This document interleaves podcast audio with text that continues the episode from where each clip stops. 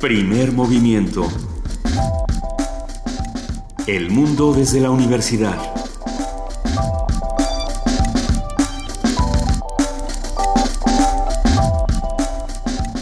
Siete de la mañana con cuatro minutos. Muy buenos días a todos este 5 de febrero, Día de la Constitución Mexicana.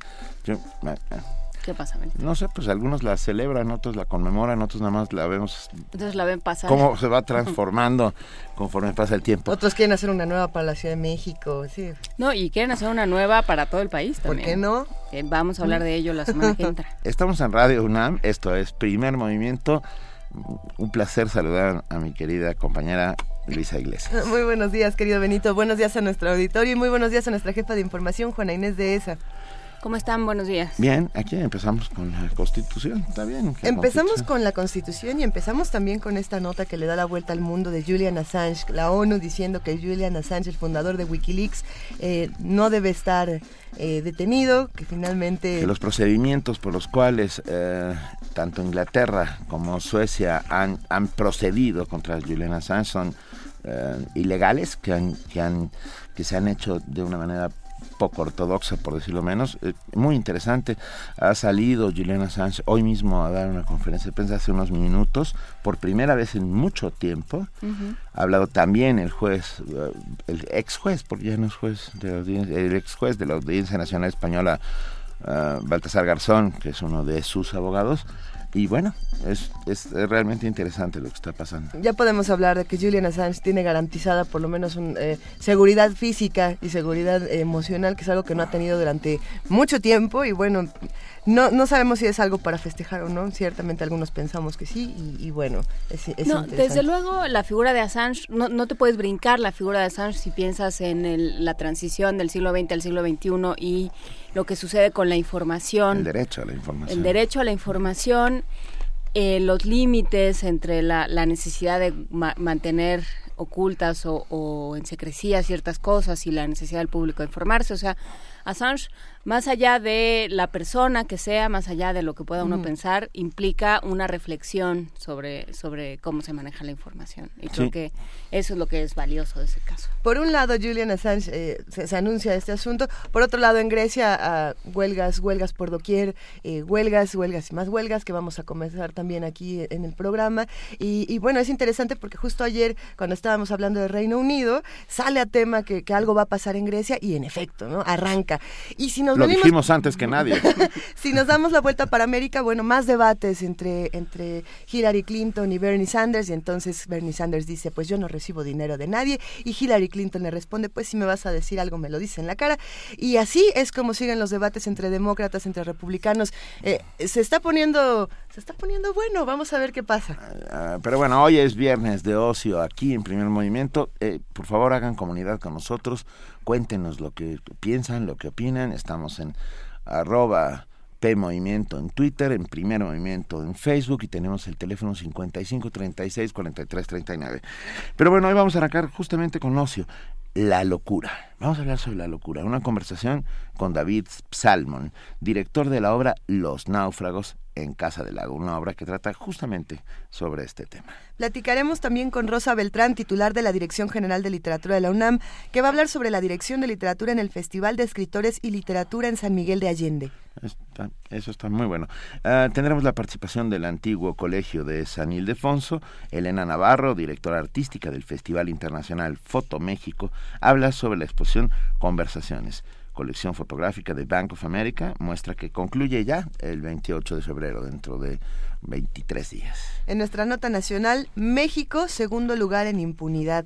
Eh, ya decíamos ayer, ¿cómo- ¿cómo, ¿cómo fue este chiste de ayer, Benito? Eh, no, que- no era chiste, era saber cómo había logrado el segundo y no el primero, pero bueno, no, preferimos no, no entrar en detalles. Lo, lo vamos a platicar con la doctora Lourdes Morales. Ella es profesora asociada del Centro de Investigación y Docencia Económicas y directora de su red de rendición de cuentas. En nuestra nota internacional, homosexualidad en la India.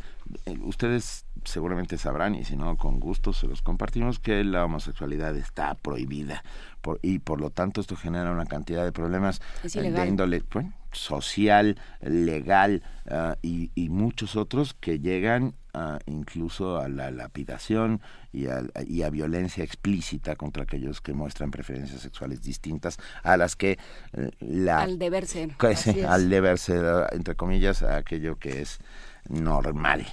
Ah, un comentario de la doctora Laura Carballido Coria, profesora investigadora del Departamento de Ciencias Sociales de la UAM, Unidad Coajimalpa, licenciada en Historia por la UNAM, maestra y doctora en Estudios de Asia y África, área India, por el Colegio de México. Vamos a hablar, como lo hacemos todos los viernes, con Guadalupe Ferrer, directora de la Filmoteca de la UNAM, que va a hablar sobre la taquilla de cine mexicano durante el año pasado, durante 2015, y cómo vamos a arrancar este 2016. Tendremos poesía necesaria, me toca a mí. Te toca, Benito. Tendremos una sorpresa. El aniversario de Rubén Darío, digo, si te quieres guiar por el calendario, como dijo el otro día Tomás Granados, que lo dijo muy molesto. Eh, yo. Allá tú. ¿Rubén Darío? Tengo el almanaque de mi carnicería puesto en casa y no viene nada de Rubén Darío. Nezahualcóyotl también nos dicen. Ayer fue de Nezahualcóyotl. Amo el canto del sensontle. Podría ser porque después vamos a hablar del juego de pelota. Que ese ya lo leyó nuestro compañero Candiani cuando estuvo aquí en, primer movimiento en una ocasión. Y yo también. ¿Ya también? Sí. no, tú ya no puedes. ya, es mucho. tres Nezahualcóyotl en año y medio es demasiado. Ah, bueno, en nuestra mesa del día tendremos ah, el juego de pelota.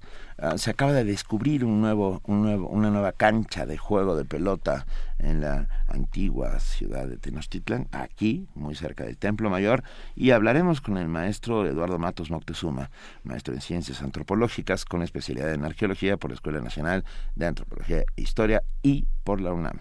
Y para cerrar el primer movimiento de este viernes 5 de febrero, vamos a cerrar con la participación del Museo Universitario del Chopo. Hablaremos con José Luis Paredes Pacho, su director, que como siempre nos trae recomendaciones eh, de lo que ocurre del otro lado de la ciudad, recomendaciones musicales, ya iremos platicando. Así que los invitamos a que se queden con nosotros de 7 de la mañana a 10 de la mañana aquí en el 96.1 de FM y le damos la bienvenida a nuestra compañera y amiga Cindy Pérez Ramírez para el corte informativo.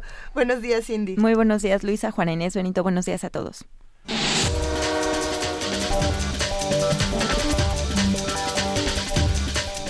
La Procuraduría Federal de Protección al Ambiente informó que el Fondo Nacional de Fomento al Turismo tiene hasta el lunes 8 de febrero para rescatar la flora y fauna que aún sobrevive en el manglar Tajamar.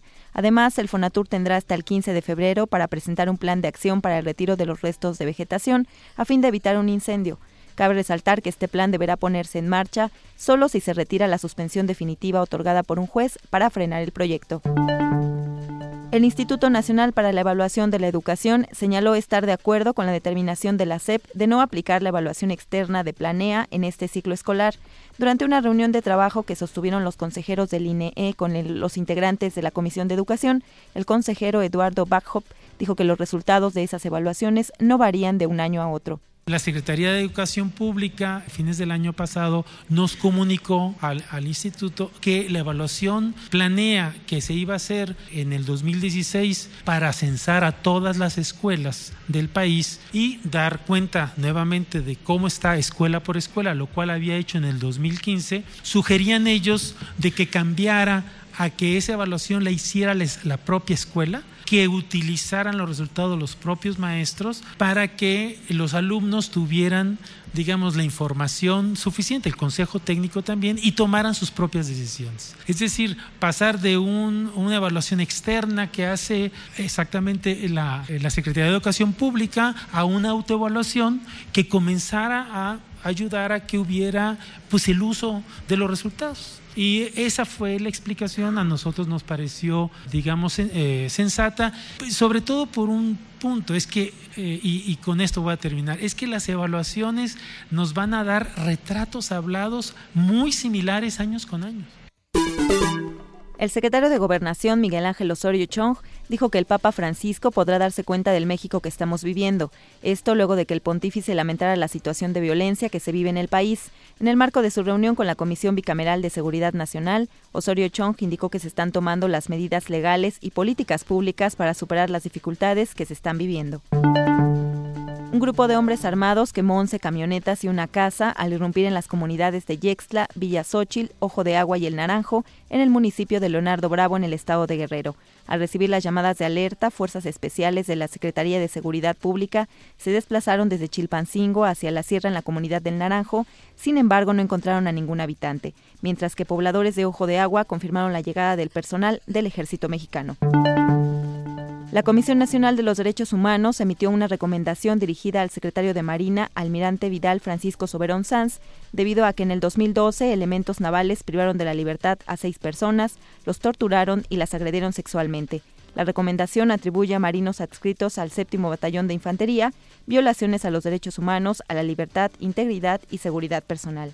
Además, la Secretaría deberá proporcionar a las seis víctimas la atención psicológica y médica por personal especializado y de forma continua hasta que alcancen su total sanación. Los casos de cáncer que se tratan en el Instituto Mexicano del Seguro Social se incrementaron 25% en los últimos cinco años. Con motivo del Día Mundial contra el Cáncer, Pedro Escudero, director del Hospital de Oncología del Centro Médico Nacional del IMSS, señaló que la institución atiende a 35.000 pacientes con cáncer, mientras que hace cinco años existían 28.000 casos. Cada año mueren 19.000 personas a causa de estos males. Los tipos de cáncer más comunes entre la población adulta son el de mama, el de próstata y el colorectal. Este último ha aumentado en los últimos años hasta alcanzar el 35% de todos los casos de cáncer. En información internacional, los participantes en la conferencia para Siria se comprometen a donar 10 mil millones de dólares. Los donantes internacionales que acudieron a la conferencia de apoyo a Siria y la región que se celebra en Londres se comprometieron a aportar 10.000 millones de dólares, anunció este jueves el secretario general de la ONU, Ban Ki-moon. En declaraciones a la prensa junto al primer ministro británico David Cameron, Ban aseguró que nunca antes se había recaudado tanto dinero en una jornada para una sola crisis.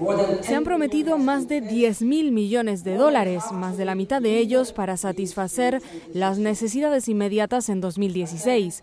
Doy las gracias a todos los participantes por su generosidad y solidaridad para apoyar a los sirios que afrontan un sufrimiento horrible y prolongado. Agregó que esos recursos permitirán que los trabajadores humanitarios sigan llevando ayuda vital a millones de personas. Van explicó que las aportaciones y créditos para el largo plazo harán posible la labor de las agencias humanitarias y de desarrollo para que los niños regresen a la escuela, para implementar programas de empleo y para empezar la reconstrucción de infraestructuras. Destacó también el compromiso hecho por Jordania, Líbano y Turquía de abrir sus mercados de trabajo a los refugiados e incorporar a 1,7 millones de niños sirios a sus sistemas de educación. Giselle Ducaten-Seiler, Naciones Unidas, Nueva York. El Grupo de Trabajo sobre Detenciones Arbitrarias de la Organización de las Naciones Unidas consideró que la detención de Julian Assange, fundador de Wikileaks, quien desde 2012 se encuentra refugiado en la Embajada de, Ecuador en Londres, fue arbitraria y que por tanto debería ser compensado. En un comunicado, los expertos de la ONU pidieron a Suecia y Reino Unido evaluar la situación de Assange para garantizar su seguridad e integridad física, facilitar el ejercicio de su derecho a la libertad de movimientos y garantizar que goza plenamente de sus derechos. Sin embargo, el gobierno británico reiteró este viernes que Assange no fue arbitrariamente detenido en el Reino Unido y que será arrestado y extraditado a Suecia si abandona la sede diplomática. Asimismo, indicó que la resolución de la ONU no cambia nada. Por su parte, Assange declaró este viernes por videoconferencia desde la Embajada ecuatoriana en Londres que la decisión de Naciones Unidas es inapelable y que solicitará a las autoridades británicas la devolución inmediata de su pasaporte y su libertad incondicional. En Grecia se realizó este jueves la tercera huelga general contra el primer ministro Alexis Tsipras. Las protestas se focalizaron contra la reforma de la seguridad social, que según el gobierno es indispensable para garantizar un sistema de pensiones inviable en su estado actual.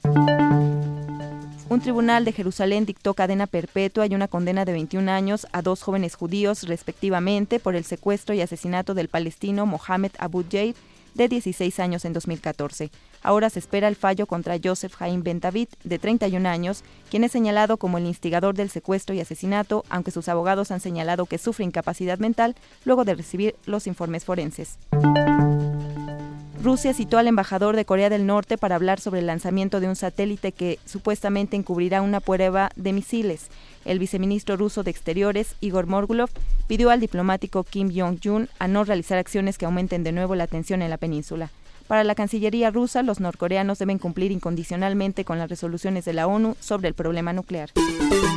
Y en la nota de la UNAM, académicos del Instituto de Investigaciones Jurídicas de la UNAM realizaron una revisión técnica del texto constitucional actual con el propósito de optimizar la Constitución para hacerla más clara en su redacción y estructura. El ejercicio denominado La Constitución Política de los Estados Unidos Mexicanos, texto reordenado y consolidado, no altera las normas ni el pacto político que la sustenta, pero sí da como resultado una Carta Magna más accesible, coherente y entendible para el común de las personas que son sus titulares legítimos, afirmó el director de esa entidad universitaria, Pedro Salazar Ugarte. Logramos una constitución mucho más accesible a la lectura, logramos una constitución mucho más coherente, logramos una constitución mucho más ordenada que además es una constitución más ligera porque todas las normas reglamentarias que hoy se encuentran en el texto constitucional las trasladamos a esta ley de desarrollo constitucional, que es una ley que sería complementaria a la constitución y que tendría la misma jerarquía de la constitución. No es constitución, pero es ley constitucional. Con eso le aligeramos casi el 30% al contenido de la constitución.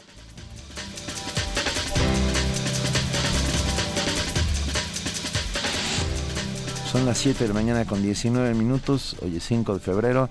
Le damos las más cumplidas gracias a nuestra compañera Cindy Pérez Ramírez por este corte informativo y nos seguimos viendo durante el resto de la mañana. Así es, aquí seguimos Benito Luisa, Juana Inés. Buen día. Gracias.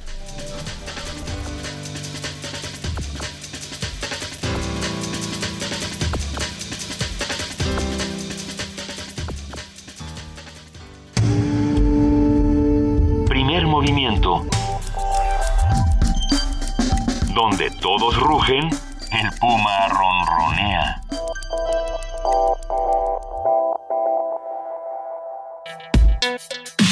Viernes de ocio. En un espacio incierto, los náufragos preparan su nave. Van a zarpar. El doctor Sass se pregunta, ¿son ellos los locos o los locos son los demás? Se abre así el debate en el cual se buscará deconstruir la idea general que hay acerca de la locura para afirmar que los considerados locos son en realidad los últimos seres cuerdos de la humanidad.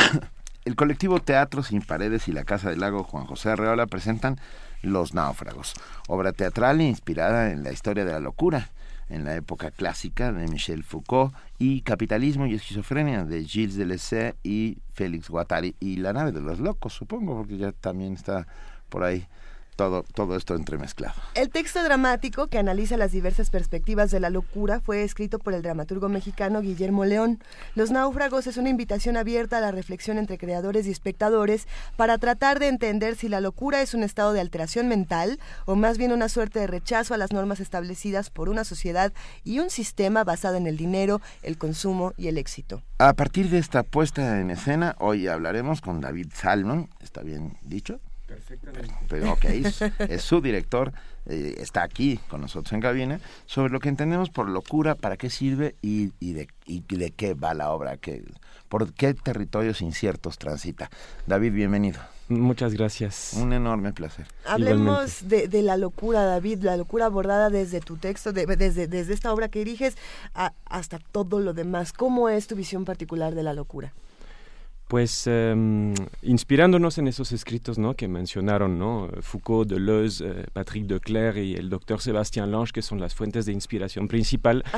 Tratamos de, uh, de, preguntarnos justamente si la locura está en los lugares uh, confinados como los manicomios o incluso los teatros, uh -huh. o si más bien está en lo más cotidiano. Si los locos no somos nosotros, que ya hemos dejado de cuestionar las normas establecidas y el sistema que se nos ha impuesto, un sistema muchas veces que podemos considerar como antinatural, claro. o sea, contra la naturaleza humana, o si más bien eh, los locos no son justamente bueno, si la locura no está en los lugares, si está en los lugares apartados uh -huh. o si está eh, en lo más cotidiano, si locos más bien no somos nosotros los que dejamos de cuestionar y esos personajes que aparecen ahí como los locos de la obra, nosotros los consideramos más bien como los últimos seres cuerdos de la humanidad. ¿Y los locos son los espectadores?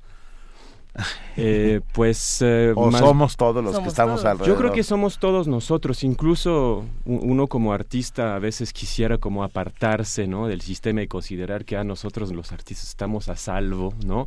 Y finalmente eh, logramos no preservar un grado de, ahí de, de sanidad, pero finalmente pues es muy difícil romper las reglas, ¿no? Muy difícil oponerse a ese sistema y afirmar, ¿no? Que la búsqueda principal es la búsqueda de la libertad a veces admiramos la locura, pero la admiramos desde la periferia. Bueno, sin darnos cuenta probablemente de que nosotros también la compartimos, pero eh, es el caso, por ejemplo, de escritores como Holderling, eh, que este, este poeta que de pronto eh, en su momento nadie escuchaba, nadie leía, nadie, nadie quería acercarse a él, y muchos años después de que fallece, bueno, ya resulta que es uno de los grandes poetas alemanes de, de la historia.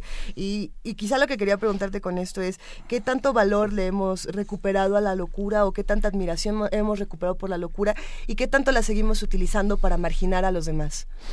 Pues hay una fascinación, ¿no? Alrededor de ese tema. Eh, eh, nosotros no quisimos hacer como un espectáculo más, ¿no? No sé, hablando de de Van Gogh, ¿no? Como el, el, loco por excelencia, considerado por el sistema. No nos pareció interesante incluso hacer una obra sobre la historia de la locura, ¿no? Y, sino más bien tratar de hacer una pregunta que tiene mucho más que ver con nuestra situación actual, con el sistema en el cual vivimos, ¿no? Por lo tanto, ayer justamente lo platicaba con varios espectadores en la función, de que uno entra con la sensación que va a tener una especie de adaptación de Foucault y Deleuze ahí, y, son un... No, hay, además qué complicado, ¿no?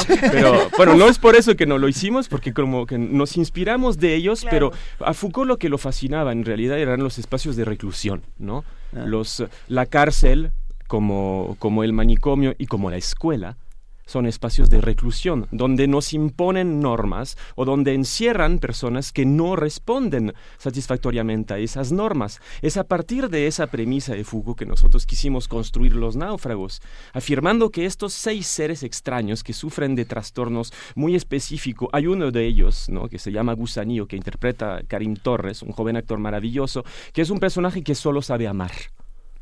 Ese es un personaje totalmente desubicado en un mundo como el nuestro, ¿no?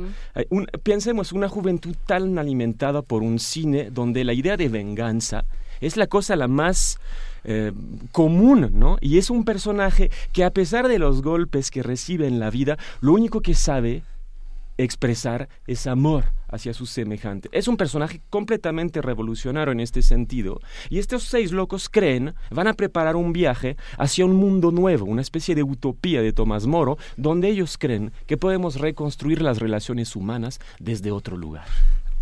Hay en todo ello algo de la fábula orwelliana de ese mundo donde... Eh, personas en situación de control, o sea, solo seis personas en una nave se comportan de una manera distinta a los otros, ¿hay algo de ello? Em, o, no? Eh, en, realidad, no, no, sí, o sea, en, el sentido de que el sistema está presente. Ah, no podemos construir utopía sin hablar de la distopía, sin hablar del mundo en el cual estamos parados. Entonces, en, este sentido, las reminiscencias a Orwell, a, a, muchos eh, escritos que tenemos como en mente eh, e, está muy presente. Sin embargo, hay un postulado muy, eh, muy optimista, muy utópico en esta obra en el sentido en que creemos nosotros que podemos reconstruir las relaciones humanas desde otro lugar verdaderamente. No, ya, basta de constatar las ruinas. Basta de ver el derrumbe, de transformarlo en obra de arte, basta de este postdrama que nos ha arrinconado completamente hacia el, pesimismo como acto suprema de la inteligencia. ¿no? Ya hay que, hay que empezar a, reconstruir sobre las ruinas. Entonces, estos locos es lo que intentan hacer. O sea, la idea de que, de que pensar que el cambio es posible es un sinónimo, es un aviso de locura. Pensar que se puede construir la utopía es un aviso de locura. Exactamente. Hoy, unos dirían hoy que eso es la estulticia, ¿no? También. Es que no estás viendo el mundo en el cual vives, cómo puedes ser optimista, no optimismo, optimista gratuitamente, pero ¿para qué nos van a recordar nuestros hijos? Por haber sido esos seres que contemplaron la catástrofe y no supieron qué hacer para Y solo dijeron, te lo dije. Ajá, exactamente. Y esperaban pasivamente la acción de los demás. No, estos locos dicen, tenemos que hacer algo, hay que zarpar. hay que zarpar. Fue uno de los grandes temas de dilema en la construcción de la obra, que fue una creación colectiva. Saber si estos personajes tenían que zarpar hacia una especie de isla, una especie de libertalia, ese proyecto pirata del siglo XVII maravilloso, de reconstruir una sociedad desde cero, ¿no? O si, más, o si más bien lo que tienen que hacer es regresar al mundo, al mundo nuestro, y empezar a contagiar a contagiar de locura. Ha sido uno de los grandes temas, ¿no? Debatiéndonos, pero si los encerramos en una isla, ¿cuál es el sentido? Tienen que regresar al mundo real, ¿no? Y contagiar, contaminar de locura su entorno para transformarlo. Que esa es la parte más interesante de la locura, ¿no? Cómo, cómo convive y cómo irrumpe y cómo eh, rompe eh, con, en la normalidad, por ponerlo con todas las comillas del caso, ¿no? Estábamos recordando aquí con la producción ese ese programa del que nos habla constantemente Tito Ballesteros que está hecho desde las eh, manicomios. Pues ya tienen otro nombre, pero sí. Bueno, sí, pero como soy Colifata políticamente Radio nos dice la, la Colifata Radio, que son justamente eso, esta idea, este planteamiento, ¿no? ¿Quiénes están más locos? Ustedes, nosotros que tenemos diploma de locos, ¿no? O ustedes que están afuera viviendo en este mundo de locos. Instituciones de salud mental. Instituciones de salud mental. Muchísimas gracias, Benito. Hablabas, hablabas de la nave de los locos. Sí. Que es obviamente un referente que todos tenemos en la mente. La nave de los locos no es un invento del Bosco. No. Es una realidad histórica. Había una época en la cual en la cual agarraban los locos, los trepaban a los barcos para deshacerse de ellos. Claro. Porque eran intolerables bajo los muros de la ciudad, ¿no? Foucault explica, ¿no? Esa, esa tremenda obsesión que tenemos, que tiene ese sistema, por, por nombrar quién es correcto y quién no lo es. Antes eh, existía la lepra los leprosarios. Había una infraestructura impresionante. Dos mil leprosarios en Francia en la Edad Media. Es un territorio una vez y medio grande como Chihuahua. Dos mil leprosarios. Es alucinante. Desaparece la lepra. ¿Qué, ¿Qué, hacemos con esta infraestructura de represión? No la podemos dejar así vacía nomás, ¿no? Ya el capitalismo existía de alguna forma, ¿no? Entonces crean de forma totalmente artificial quién vamos a meter ahí estos que, que molestan, esas prostitutas, esos homosexuales, esos artistas, esa gente que grita, canta en la calle, los denombramos ahí locos, delirare, deliraire, desviado del sur correcto. De ahí viene el término. Y ahí empiezan los manicomios. A todos los que cantaba justo un poco después el maravillosísimo poeta François Villon. François Villon. ¿Eh? Es justamente esos, ¿no?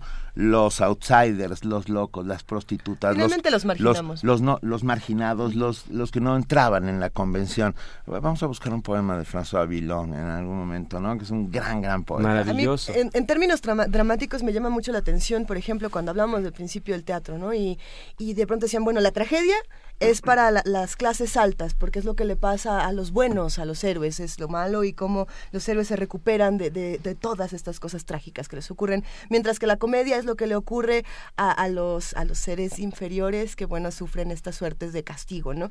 Y insertándonos en esta lógica, a mí me llamó mucho la atención lo que decías hace un momento de, de qué se vende y qué no se vende, eh, por ejemplo, si habláramos de esta película de, de Revenant, que ahora todo el mundo está como muy fascinado con ella, y que hay otro lado que critica el, el placer en ver el sufrimiento y el placer en ver la venganza y el placer en, en en el pesimismo, que, es, una, una, cosa muy muy curiosa. Y precisamente... Es justo lo contrario, ¿no? bueno, esa es, una, esa es una parte de la crítica. Ah. ahí hay un dilema que será de otra de otra mesa larguísima. No es, que no es moral, que tiene que... Bueno, ese será otro dilema, ah. pero ahí lo que, lo que se decía que es muy interesante es desde dónde quieres tú trabajar un tema difícil.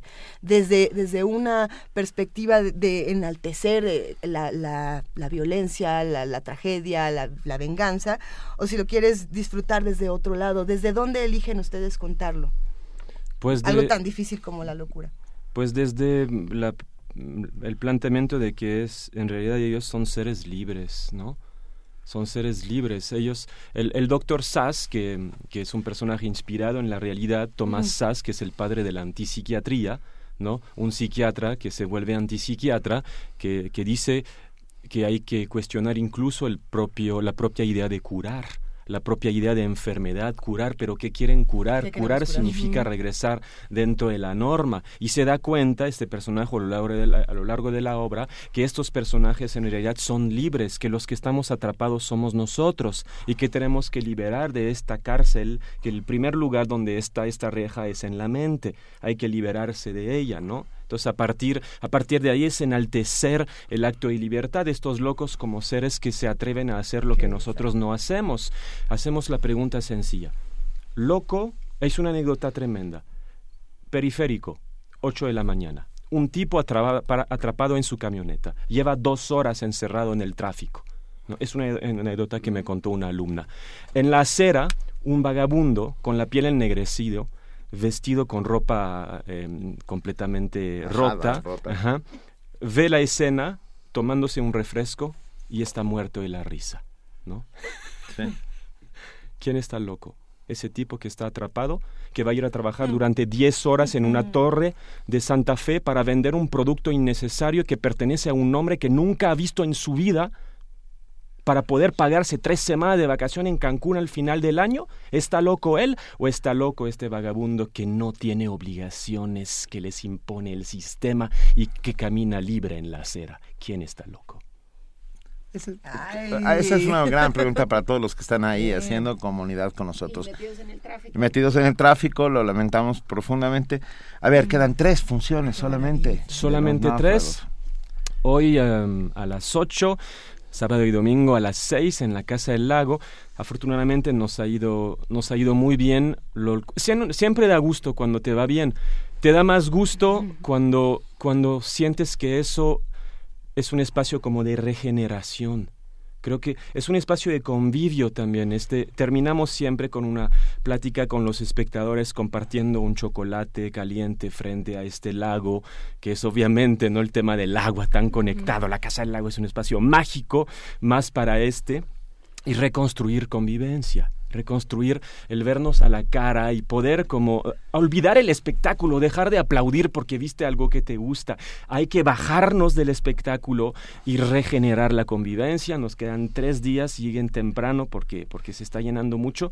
Afortunadamente la obra va, va a regresar también en el mes de marzo en el Centro Nacional de las Artes, por si no alcanzan a verla aquí.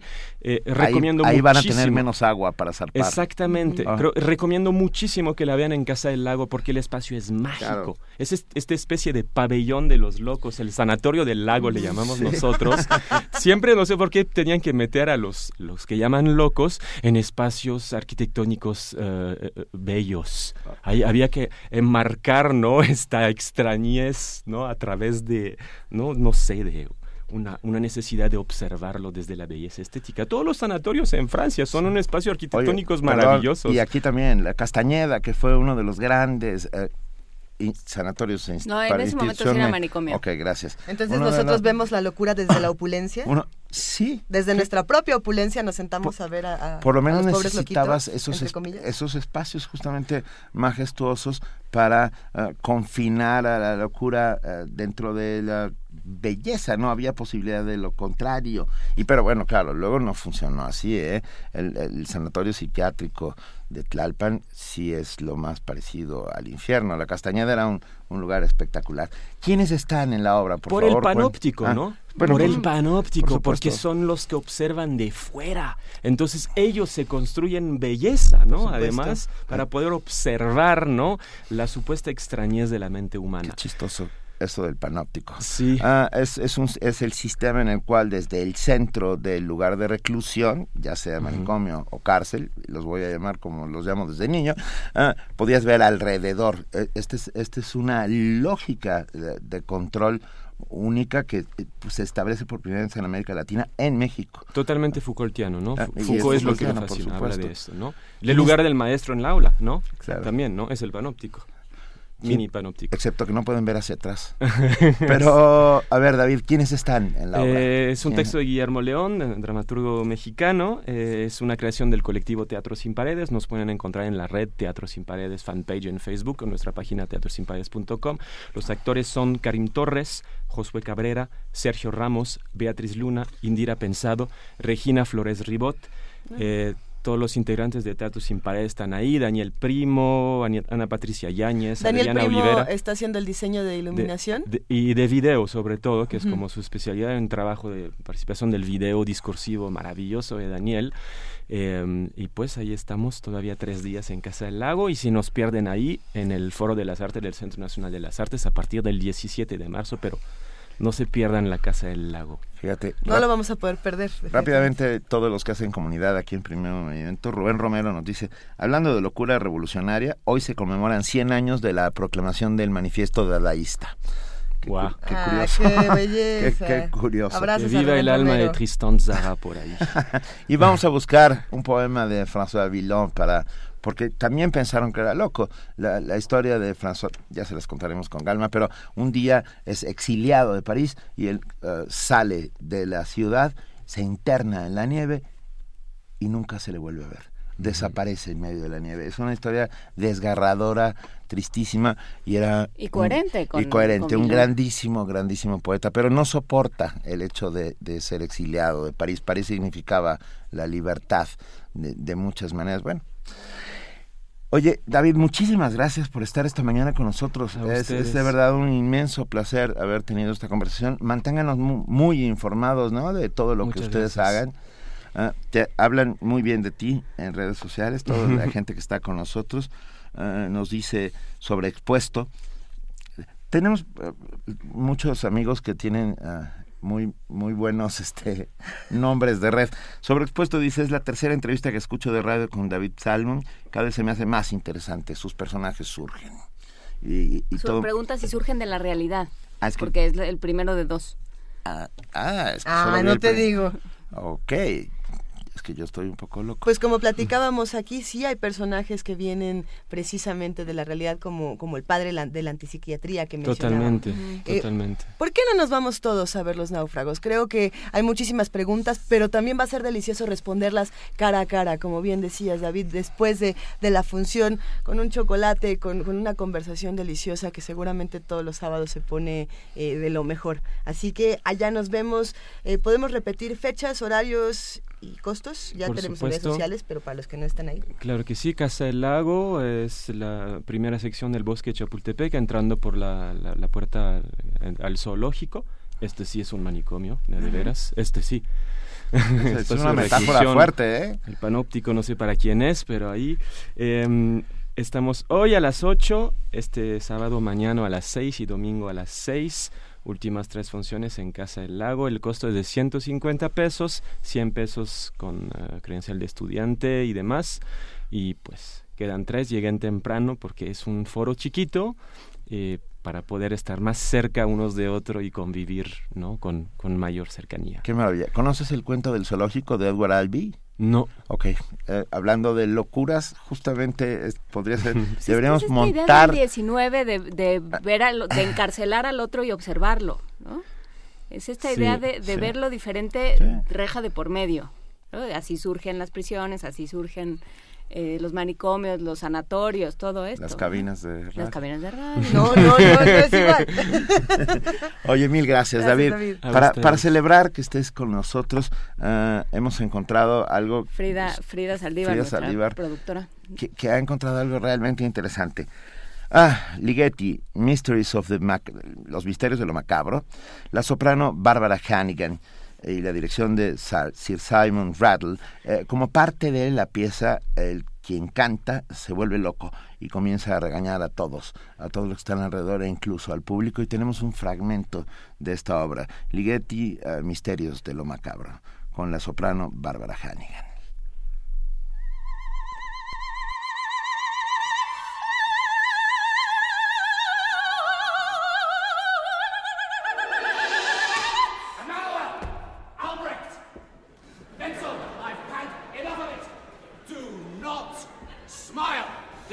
Philharmonie. There's nothing funny about it. What are you talking about? Ah!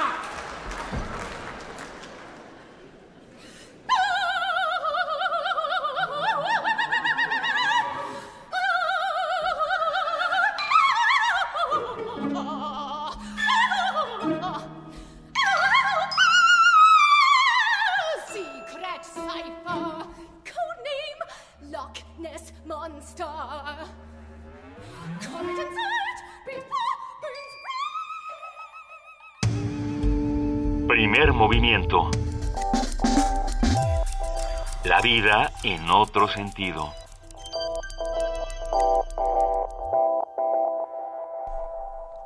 Son Eh, las 7 de la mañana con 43 minutos. Seguimos hablando de locura. ¿En dónde podemos encontrar la locura? La encontramos en el teatro, también la encontramos en los libros. Muchísimos libros que nos describen la En los locura. escritores. En Y los San Miguel de escritores. Allende, en todos lados. También en el San Miguel de Allende encontramos la locura. Pues que nos lo platique mejor nuestra queridísima Rosa Beltrán, titular de la Dirección General de Literatura de la UNAM. Rosa, muy buenos días, ¿cómo estás? Ah, en un momento más vamos a platicar con ella. en un momento Académica y amiga. Académica y sin embargo amiga, sí, sí. Académica y sin embargo amiga. En unos minutos hablaremos. Ya la tenemos en la línea. Hola, queridísima Rosa. Querido Benito, ¿cómo estás? Bien, Queridas nos- amigas, ¿cómo Muy están? bien, muchas gracias. Estamos muy bien. ¿Estás en San Miguel de Allende? No, Ah, estoy, estoy en México ya a un pasito de irnos al Festival de Escritores de San Miguel Allende, está padre. ujú, en el que vamos a tener varias actividades. Yo quisiera platicarle un poquito al público de qué se trata para que se animaran a ir la próxima semana, porque realmente me parece un festival eh, único en su género. Empezó en 2006 y como ustedes saben, San Miguel Allende es un lugar que está muy poblado de norteamericanos que se han unido y han hecho varios festivales. El de música es ya muy famoso. Y entonces hicieron este de literatura y traían a figuras importantísimas de la literatura norteamericana y un grupo de escritores y de eh, gente que se dedica a la difusión de la cultura se unió pensando que pues si estamos en México tendríamos que hacer eh, la contraparte dentro de ese mismo festival así que eh, al principio este solamente consistía en un programa de radio que se llamaba Sancho Panza de Cabeza eh, ahora va a cumplir su décimo primera edición, el festival completo, pero desde hace unos cinco años más o menos eh, estamos llevando el mismo número de escritores mexicanos que de norte a miércoles. Abre con una conferencia magistral de Luis Urrea, que es un autor mexicoamericano, bicultural, eh, tiene más o menos 13 libros y ha sido muy celebrado por la crítica. Eh, y la conferencia par la da Juan Villoro en español. Cada uno habla de sus procesos de escritura, de eh, su obra. En el caso de Juan va a hablar de López Velarde en el contexto del testigo, esta novela suya. Eh, después van a venir otros autores, por ejemplo, Elizabeth Hay o Lisa C., que vivieron en México, además de ser autoras muy importantes en Estados Unidos. Y del lado mexicano van a estar Elmer Mendoza, Ignacio Padilla. Ignacio Padilla va a dar una conferencia sobre monstruos y criaturas míticas en el Quijote porque cumple 400 años Así. de muertos y como ustedes saben, Lo su- Cervantes es lo suyo, lo suyo, ¿eh? Los monstruos son los suyos, sí. lo mostró, sí, lo mostró es lo suyo.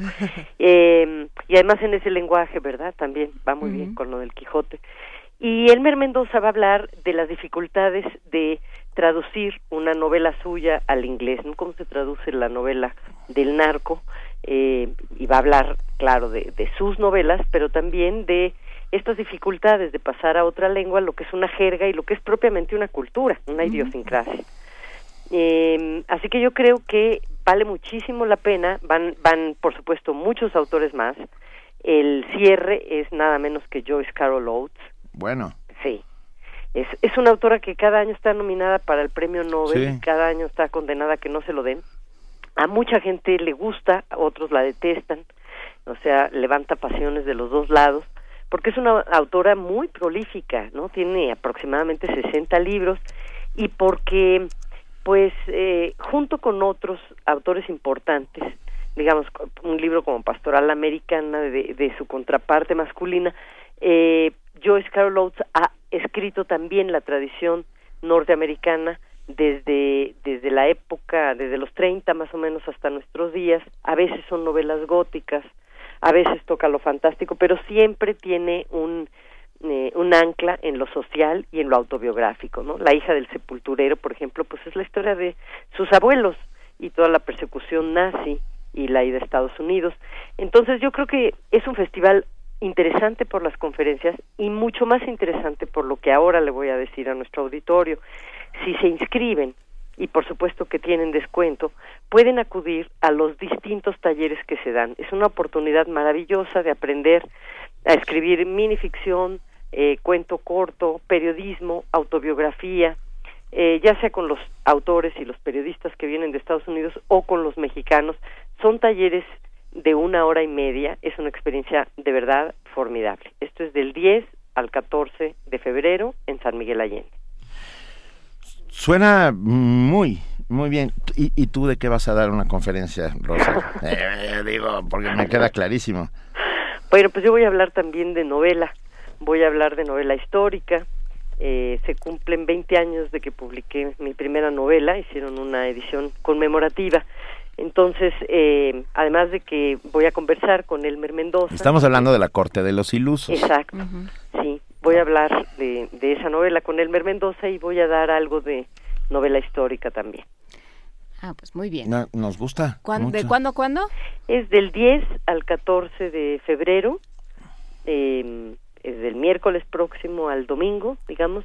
Hay varios talleres, paneles multiculturales. Entren a la página de la dirección, vean ahí qué actividades hay. Es un festival padrísimo porque lo gestionamos entre todos. Realmente se mantiene de lo que se gana en los talleres, ¿no? Los escritores, bueno, a no ser Joyce Carol Oates y los premios Nobel que traen, eh, uh -huh. pues eh, no cobran, entonces es bastante accesible para todo mundo.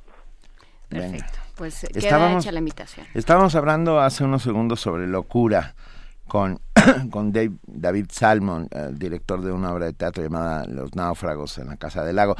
¿Qué, ¿Qué, libro sobre la locura a ti en algún momento como escritora te, te conmovió, te llamó, te, te, te transformó?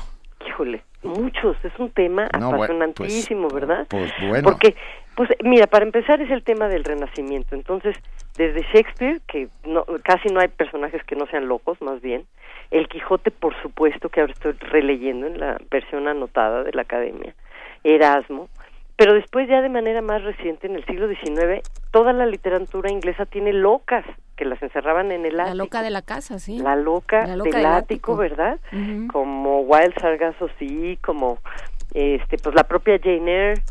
Y luego ya más modernamente, fíjate, fíjense que a mí me gustó muchísimo eh, una que después hizo película Jack Nicholson. Eh, a Fly Over the Cuckoo's Nest. Exacto. One Flew, sí, one over, the flew cuckoo's over nest. the Cuckoo's Nest. Sí, que, atrapado, la tradujeron atrapado sin salida. Exactamente. Sí, de, de Kim Kesey. Me parece extraordinarísima película. Este, película y libro. O sea, sí, Oye, las dos cosas, pero... porque además el libro y la película no son iguales.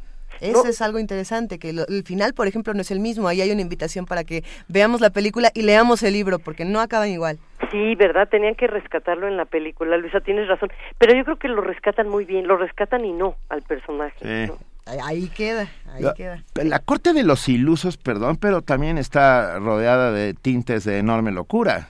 Pues Rosa. es que, es que es que así son nuestros gobernantes, ¿no, Benito?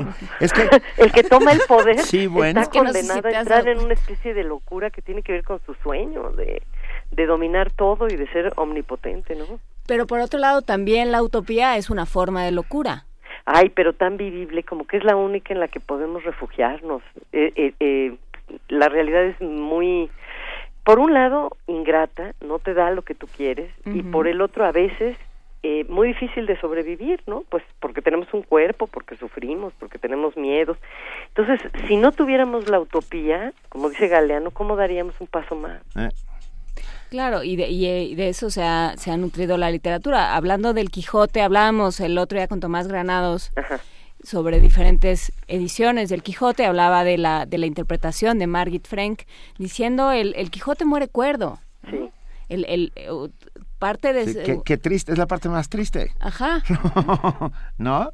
Porque mientras está loco, uh, uh, genera, sueña, vive, va, busca, eh, y, y, la cordura te, eh, te mete dentro de una cajita. No, no, y... no, no, la propuesta de Margit es que muere loco. Ah, es que, que dijiste Alonso, cuerdo, sí, querida, sí, por eso me, me por sorprendí. Eso me quedé pensando, pero... no, eh, justamente Alonso Quijano es, es una invención del propio Quijote, es todo, todo forma parte de la misma locura, todos estamos inmersos, todos los que leemos el Quijote estamos inmersos en la misma locura. Eso, el loco tiene un poder extraordinario, mucho más uh -huh. fuerte que el cuerdo, el loco siempre nos jala a su mundo y acabamos hablando en sus términos, es la única manera de conectar, además, con el loco, entregarte y empezar a hablar en un lenguaje que es distinto, ¿no? Que no es pues, el de la lógica Y cuando se trata de un loco extraordinario, como el Quijote, pues entonces tú también te vuelves un utopista, que es lo que le pasa a Sancho, ¿no? Ya no es nada más la ínsula detrás de lo que va, ya está totalmente entregado a ese mundo donde las cosas pueden ser más nobles o hay justicia. La locura se contagia. Sí, sí. Pues si no, si no, no tendría si no, no ninguna existiría gracia. la literatura. O sea, bueno, por supuesto. La literatura es una forma de locura. ¿A quién se le ocurre sentarse a, es- a escribir Sí. un mundo que no existe? 400 páginas de... de sí. No, o sea, no tenemos que llegar a Luis Carro. La- cualquier eh, obra de literatura pues implica que me voy a sentar y te voy a contar una historia que no existe. ¿Por? Pues para poder sobrevivir mientras la cuento. Y también, también es un acto de locura sentarse a leer. Por supuesto. ¿no? Esas 1300 páginas escritas por otro loco, pero pero esa parte de locura contagiosa es fantástica, ¿Sabe? te vuelve vivible un mundo insoportable. ¿Sabes en quién pienso así como el gran, el gran epítome o el gran ah, maestro? Ah, Fernando Pessoa, ¿no? Ah, que decía que la literatura existe porque el mundo no basta, pero a él le bastaba menos, entonces se tiene que inventar a, ¿A cuántos- a 45 cuántos hete- heterónimos? heteróni- Sus 45 heterónimos. heterónimos, Sí. ¿no? Como mil. Con- Sí. Por lo menos 40, creo que. Pero también dice que hay gente, hay personajes que son más reales que la gente que camina por la calle y, y todos tenemos un personaje que nos acompaña y esa es una forma de locura también, esa compañía tan extraña, ¿no? Los libros y los personajes que te acompañan y que te hacen pues dar ese paso adelante que te que, que te impulsa a a la utopía. Este y, y la y la locura también te hace jugar con las palabras. Sin la locura no hay humor, yo estoy convencida. El sentido del humor nace de ahí, de esos juegos del absurdo, de que dos cosas choquen, dos cosas que son distintas choquen y produzcan una tercera realidad inesperada que te hace soltar la carcajada de pura alegría, no más de que exista, ¿no? Sí. ¿Qué estás leyendo, Rosa? Pues te digo que el Quijote que me he regalado Ah, ah, ahora con el ingreso a la academia, me compré la versión del Quijote anotada por las distintas academias, justo la que tiene ese prólogo de Margit Frank sobre la oralidad, a la que se refería Juana Inés, y lo estoy leyendo por primera vez de un modo distinto, no de corridito, sino yéndome a las notas a pie de página y lo estoy disfrutando tanto porque entonces veo qué significa eh, un término o una frase, una alusión que ya no usamos o que sí usamos, no hay cosas increíbles que usamos todos los días y que están ahí ya y te y te habla del contexto y entonces me estoy divirtiendo mucho. Pues sí, de eso se trata, ¿no? De revisar, de visitar a, una, a un amigo que, hay, que ya conoces hace mucho, pero que te cuente algo distinto. Que Sí. eso también es una forma de la locura que de los padrísimo, que siempre de veras te dice algo distinto. Y yo, yo campechaneo las lecturas, yo voy leyendo más de un libro, ¿no? y, y el otro que estoy leyendo, ya avanzada, es el de Buñuel, Volví a mi último suspiro. Ay. Ajá, porque me Ay. puse a ver cine de Buñuel y me acordé de ese libro.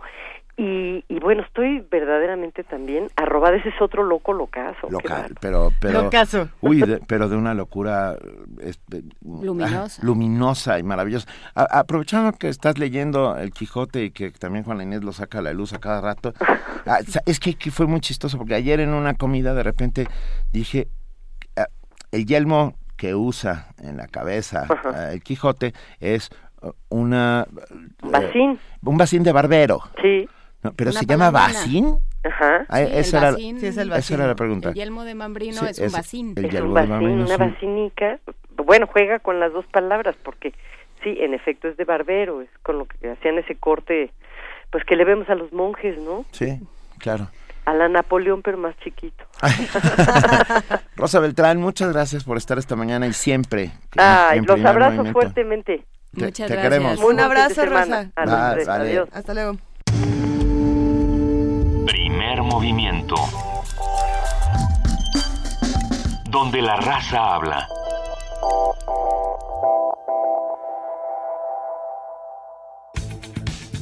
La UNAM es sede del saber y la diversidad.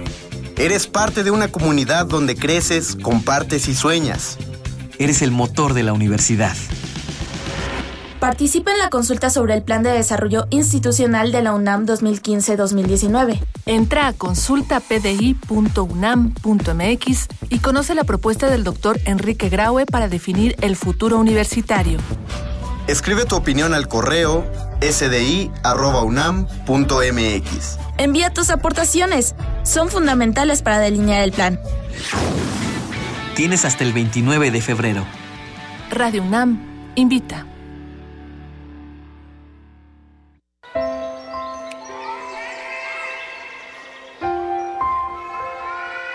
Número de padres que desea adoptar es alto, pero son pocos los que logran hacerlo. El proceso de adopción es demasiado lento. Aceleremos el reloj para que ellos tengan un hogar. Por una adopción ágil y segura, Encuentro Social.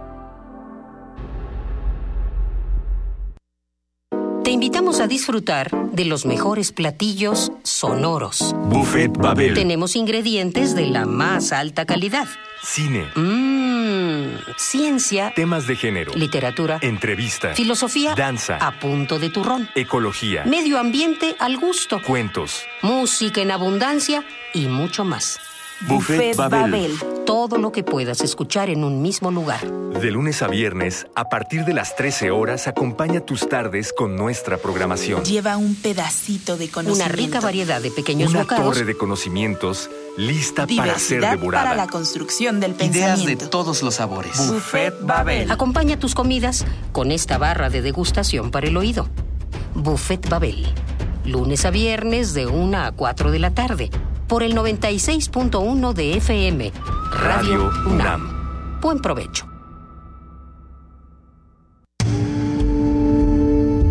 Primer movimiento.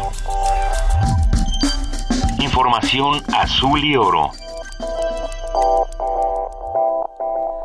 Son las 7 de la mañana con 59 minutos. Les recordamos que estamos en arroba P Movimiento, en diagonal Primer Movimiento UNAM y en el teléfono 55 36 43 39.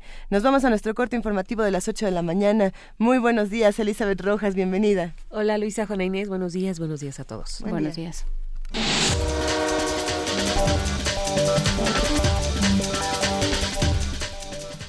La Secretaría de Desarrollo Social coordinará con todas las poblaciones beneficiadas de sus programas sociales acciones de prevención por el virus del Zika. Así lo dio a conocer el titular de la dependencia, José Antonio Meade, en el marco de la firma de un convenio con la Universidad Panamericana. El funcionario indicó que buscarán la manera de hacer llegar a las comunidades cualquier instrumento que, de acuerdo a la Secretaría de Salud, ayude a minimizar el riesgo de contagio. La Procuraduría General de la República, la Secretaría de Gobernación, los órganos de inteligencia del Estado, así como los partidos políticos y las cámaras legislativas, acordaron crear un protocolo de seguridad con el fin de blindar a los candidatos a puestos de elección popular contra el crimen organizado. Con el protocolo se verificará que los candidatos no tengan vínculos con el crimen o que sus campañas sean financiadas con dinero ilícito. Asimismo, se evitará que el narcotráfico gane terreno en la esfera política del país. El exgobernador de Coahuila, Humberto Moreira, reiteró que sus ingresos son totalmente legítimos y que proceden de dos empresas dedicadas a la publicidad. En entrevista adelantó que no actuará en contra de las autoridades de España que lo investigaron por malversación y blanqueo. Sin embargo, dijo que sí actuará en contra de personas que hicieron afirmaciones en México y que ponen en riesgo la seguridad de su familia. El también expresidente nacional del PRI señaló que la deuda pública que se generó en Coahuila durante su administración se reflejó en obras públicas. El Consejo General del Instituto Nacional Electoral aprobó la convocatoria para la elección de 60 diputados que serán parte de la Asamblea Constituyente de la Ciudad de México. En el documento se enlistan las reglas a las que se ajustará el proceso electoral. Habla el consejero presidente del INE, Lorenzo Córdoba. Se elegirán a 60 diputados constituyentes el próximo 5 de junio. Será una elección por el principio de representación proporcional en la que la totalidad de las secciones electorales de la capital conformarán una única e inédita circunscripción en la que se garantizará el principio constitucional de paridad de género y se potenciará la participación de, candidatos independientes. Para garantizar dicha paridad, se está planteando que la lista de hasta 60 fórmulas de candidatos que presente cada partido deberá estar encabezada por una mujer e intercalará sucesivamente a un hombre y a una mujer. En virtud de que es una elección inédita en nuestro sistema electoral y de representación, en la que el decreto puso a los candidatos independientes en primer lugar para la asignación de las curules, estos competirán en condiciones de equilibrio con los partidos políticos, tanto en materia de financiamiento, así como en la distribución de los tiempos oficiales en radio y televisión, recibiendo en su conjunto la décima parte de las prerrogativas que se dispondrán en su totalidad, no solo la parte igualitaria correspondiente como ocurre en las elecciones de renovación de poderes ordinarios, de un 30 por, solo del 30%. Por ello, el conjunto de los candidatos independientes que se registren se considerarán como si fueran un único partido político. Las campañas durarán 45 días y los recursos que inviertan los partidos y candidatos serán fiscalizados en línea como en cualquier campaña electoral. En información internacional, la ONU repatriará a 120 soldados congoleses por presuntos abusos en la República Centroafricana. La misión de la ONU en la República Centroafricana, MINUSCA, informó este jueves que repatriará a 120 soldados de la República del Congo tras investigar nuevas denuncias sobre abusos y explotación sexual por parte de cascos azules. MINUSCA señaló haber identificado siete nuevos casos denunciados por los investigadores de una organización de derechos humanos el pasado 21 de enero.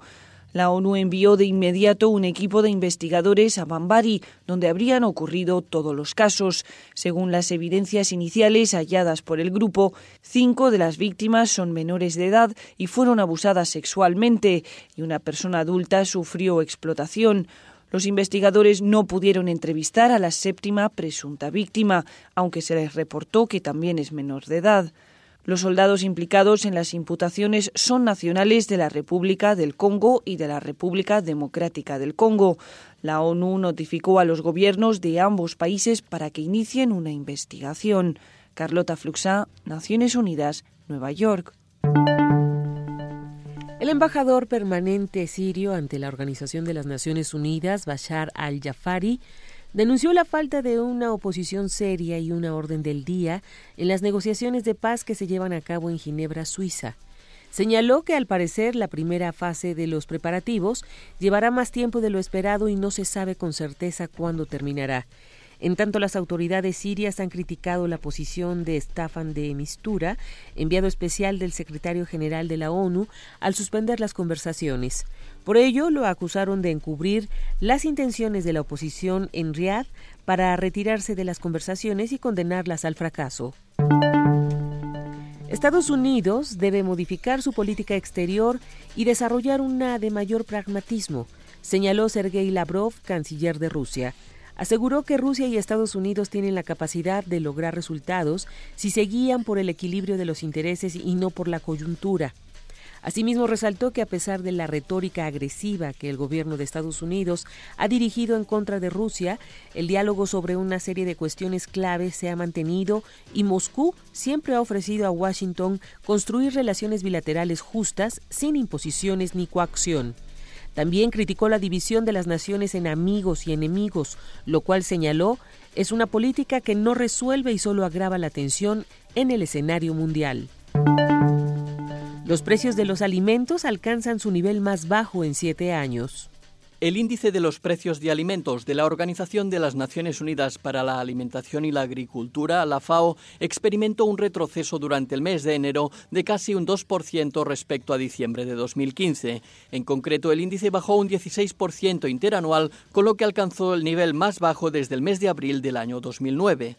Según la FAO, las tres principales causas que llevaron a la precipitación de los precios fueron la fortaleza del dólar estadounidense, la desaceleración económica mundial y una abundancia de suministros agrícolas.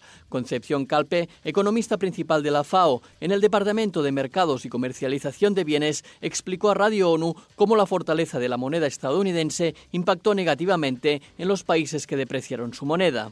Unos bajos precios en dólares no quieren decir necesariamente que los precios serán bajos a nivel de las monedas locales. Y si piensas a un país como Argentina, que ha tenido una devaluación muy fuerte, seguramente para ellos los precios bajos en dólares no vienen reflejados en pesos. Todos los productos básicos evaluados por la FAO experimentaron caídas y el mayor descenso se produjo en el precio del azúcar, con un 4,1% respecto al precio del mes anterior. Jordi Trujols, Naciones Unidas, Nueva York. El Ministerio de Salud de Brasil confirmó un caso de contagio de Zika mediante una transfusión de sangre. El caso se dio en un paciente tratado por heridas de bala que recibió varias transfusiones de sangre en abril de 2015, incluida la sangre de un donante que estuvo infectado con el virus. El paciente finalmente murió a causa de las heridas y no por el contagio de Zika. El Banco de Sangre de la Universidad de Campiñas reveló que un segundo donante desarrolló síntomas y dio positivo al virus, aunque el receptor no ha presentado afecciones. El Ministerio de Sanidad español informó que una mujer embarazada que regresó hace poco de Colombia fue diagnosticada con el virus Zika y ya se encuentra bajo supervisión médica. Con este caso ya suman siete las personas en España que han sido diagnosticadas con el virus, sin embargo, han sido reportadas en buen estado.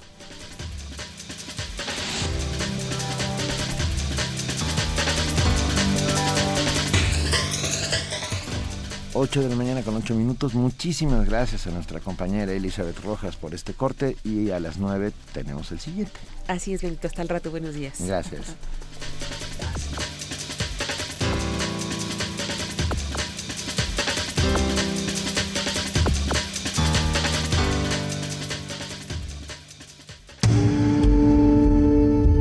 movimiento. Donde todos rugen el puma ronronea. Son las 8 de la mañana con 9 minutos. Estamos aquí en la cabina de Radio UNAM y discutíamos, lo que estábamos discutiendo es qué es lo que pasa en la ciudad cuando hablamos de museos. Pues hay museos al sur, hay museos al norte. ¿No discutían eso? No, ¿No, seguros? ¿No iban a hablar del antiguo colegio de ¿Cómo era el bacín y cómo era la bacia? Y, La bacia sí. de Barbero, es que Héctor Atarra- eh, Atarrabia nos dice, la bacia de Barbero era para la barba con una muesca para acomodar el cuello, la cazuela se usaba para los monjes, y yo pensaba en la bacia, gracias Héctor Atarrabia. Y luego Cintia Méndez nos propuso un poema de Yoconda Belli, hoy vamos a leer a François Villon, pero te prometemos pronto a Yoconda Belli. Y, ahora sí. Y ahora Perdón, sí, es perdón. momento de que platiquemos con nuestros amigos del antiguo colegio de San Ildefonso. Se encuentra en la línea Elena Navarro, ella es directora artística del Festival Internacional Foto México. Elena, muy buenos días, ¿cómo estás? Buenos días. ¿Eh? Buenos días a todos. Muchas gracias por invitarme al programa. Eh, un placer, un enorme placer. Ah, no, nos vas a contar un poco sobre lo que está pasando, pues, sobre esta exposición, Conversaciones, la colección fotográfica de Bank of America, que todavía tiene este mes de, de- de vida en el colegio, ¿verdad? Exactamente, Por favor. exactamente. Em, esta exposición forma parte del programa de Foto México, del Festival Internacional de Fotografía, como habéis mencionado, y es una de las grandes exposiciones del programa, por no decir una de las fundamentales que el público no se puede perder, en mi opinión, porque es la gran colección de fotografía de Bank of America, y es una colección muy interesante porque es una historia de la fotografía que va desde el siglo XIX hasta el siglo XXI y me parece que es una manera eh, muy atractiva para el público de, de meterse en la historia de la fotografía, de explorar las técnicas fotográficas y, y la evolución de la fotografía, las prácticas, a través de todas estas imágenes. Hay 108 fotografías seleccionadas de esta gran colección y diría también que la colección de, de Bank of America, que tenemos la suerte de verla en, en México por primera vez, es una de las, sin duda, una de las colecciones de fotografía más importantes eh, del panorama internacional por muchísimas cosas. Además de, mm, de ser una colección donde están representados los grandes maestros de la fotografía, con unas piezas extraordinarias, de una calidad extraordinaria, es una colección eh, que sentó las bases de, del coleccionismo de fotografía en el siglo XX. Eso fue eh, porque la esta colección se la encargaron a una pareja que fue muy muy emblemática en la, en la historia de, de la fotografía, el matrimonio Newhall. Él fue el fundador del departamento de fotografía del, del MoMA, del Museo de Arte Moderno de Nueva York. Entonces, eso me parece que es un dato muy interesante porque una vez uno entra en esta colección y ve cómo está planteada esta colección de fotografía, puede entender muy claramente cómo se formaron las colecciones de fotografía del siglo XX, de los museos más importantes, ¿no? Entonces sí creo que es un acercamiento realmente interesante y atractivo. Ese es uno de los puntos y hay muchos otros que si queréis os comento. Por favor.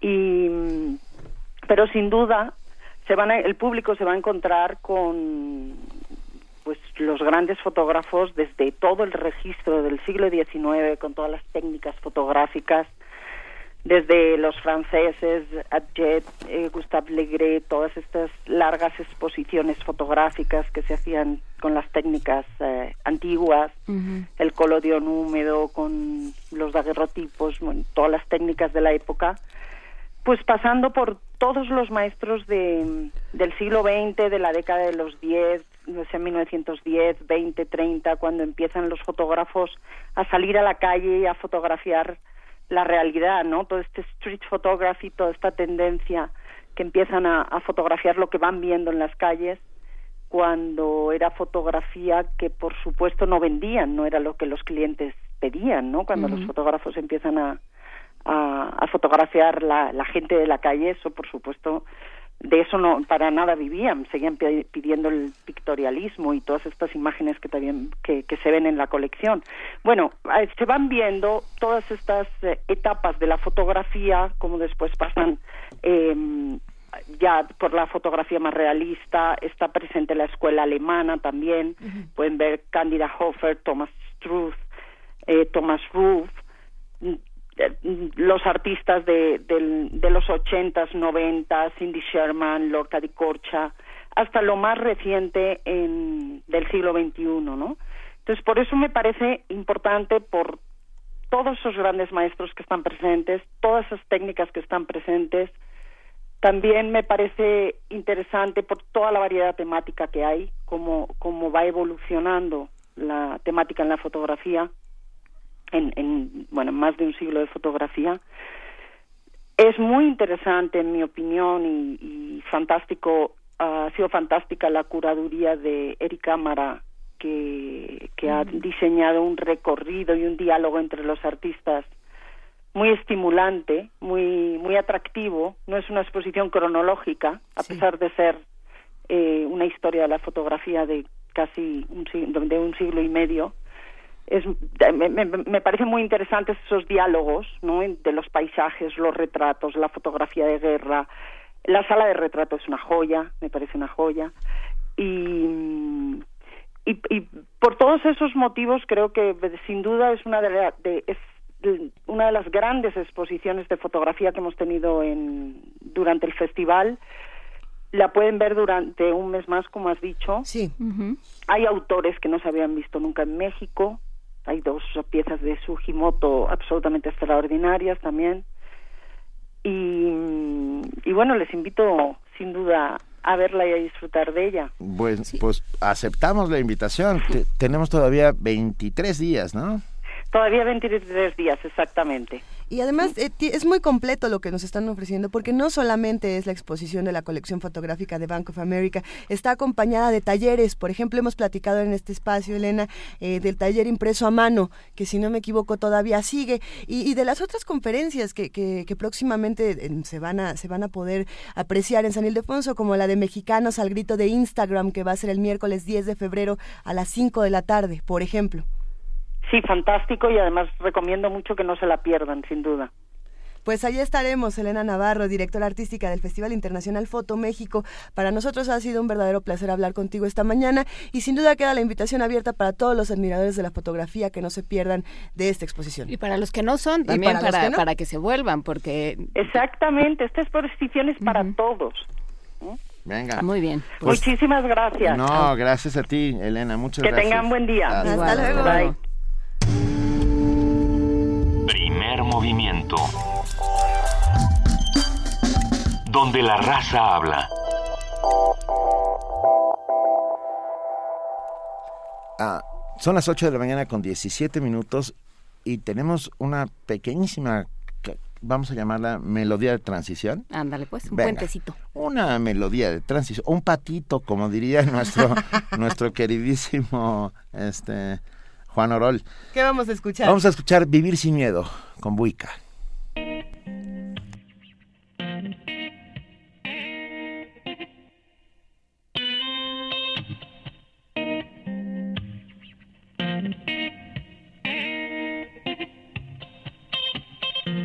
They say I'm gonna burn on fire. Yo quiero vivir sin I'm trying to stay out of trouble. Yo quiero vivir sin miedo. Walk away from the madman. Voy a vivir sin miedo. From the madman that gave me candy. Quiero vivir sin miedo. Yeah, you will never step into promised land. Cause Godland do not want dirty shits like you, girl. No, I do not want to follow rules. I play my way, that's why they say this girl is on fire. Do not know what is my church, but I know where's my God and what He wants from me now. I know He's always on my side, cause by a miracle I found an angel in you.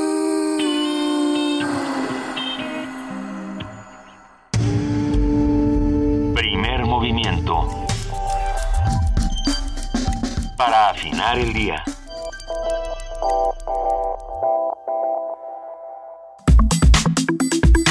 Nota Nacional.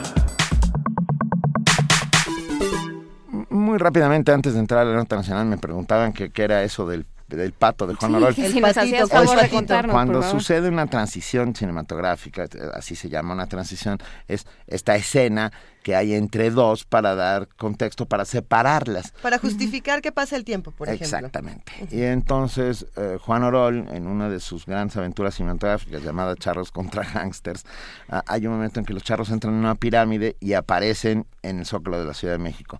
Y alguno de sus asi- asistentes le dijo, oiga, don Juan, necesitamos una transición en medio. Y él volteó y dijo, fílmense ese pato.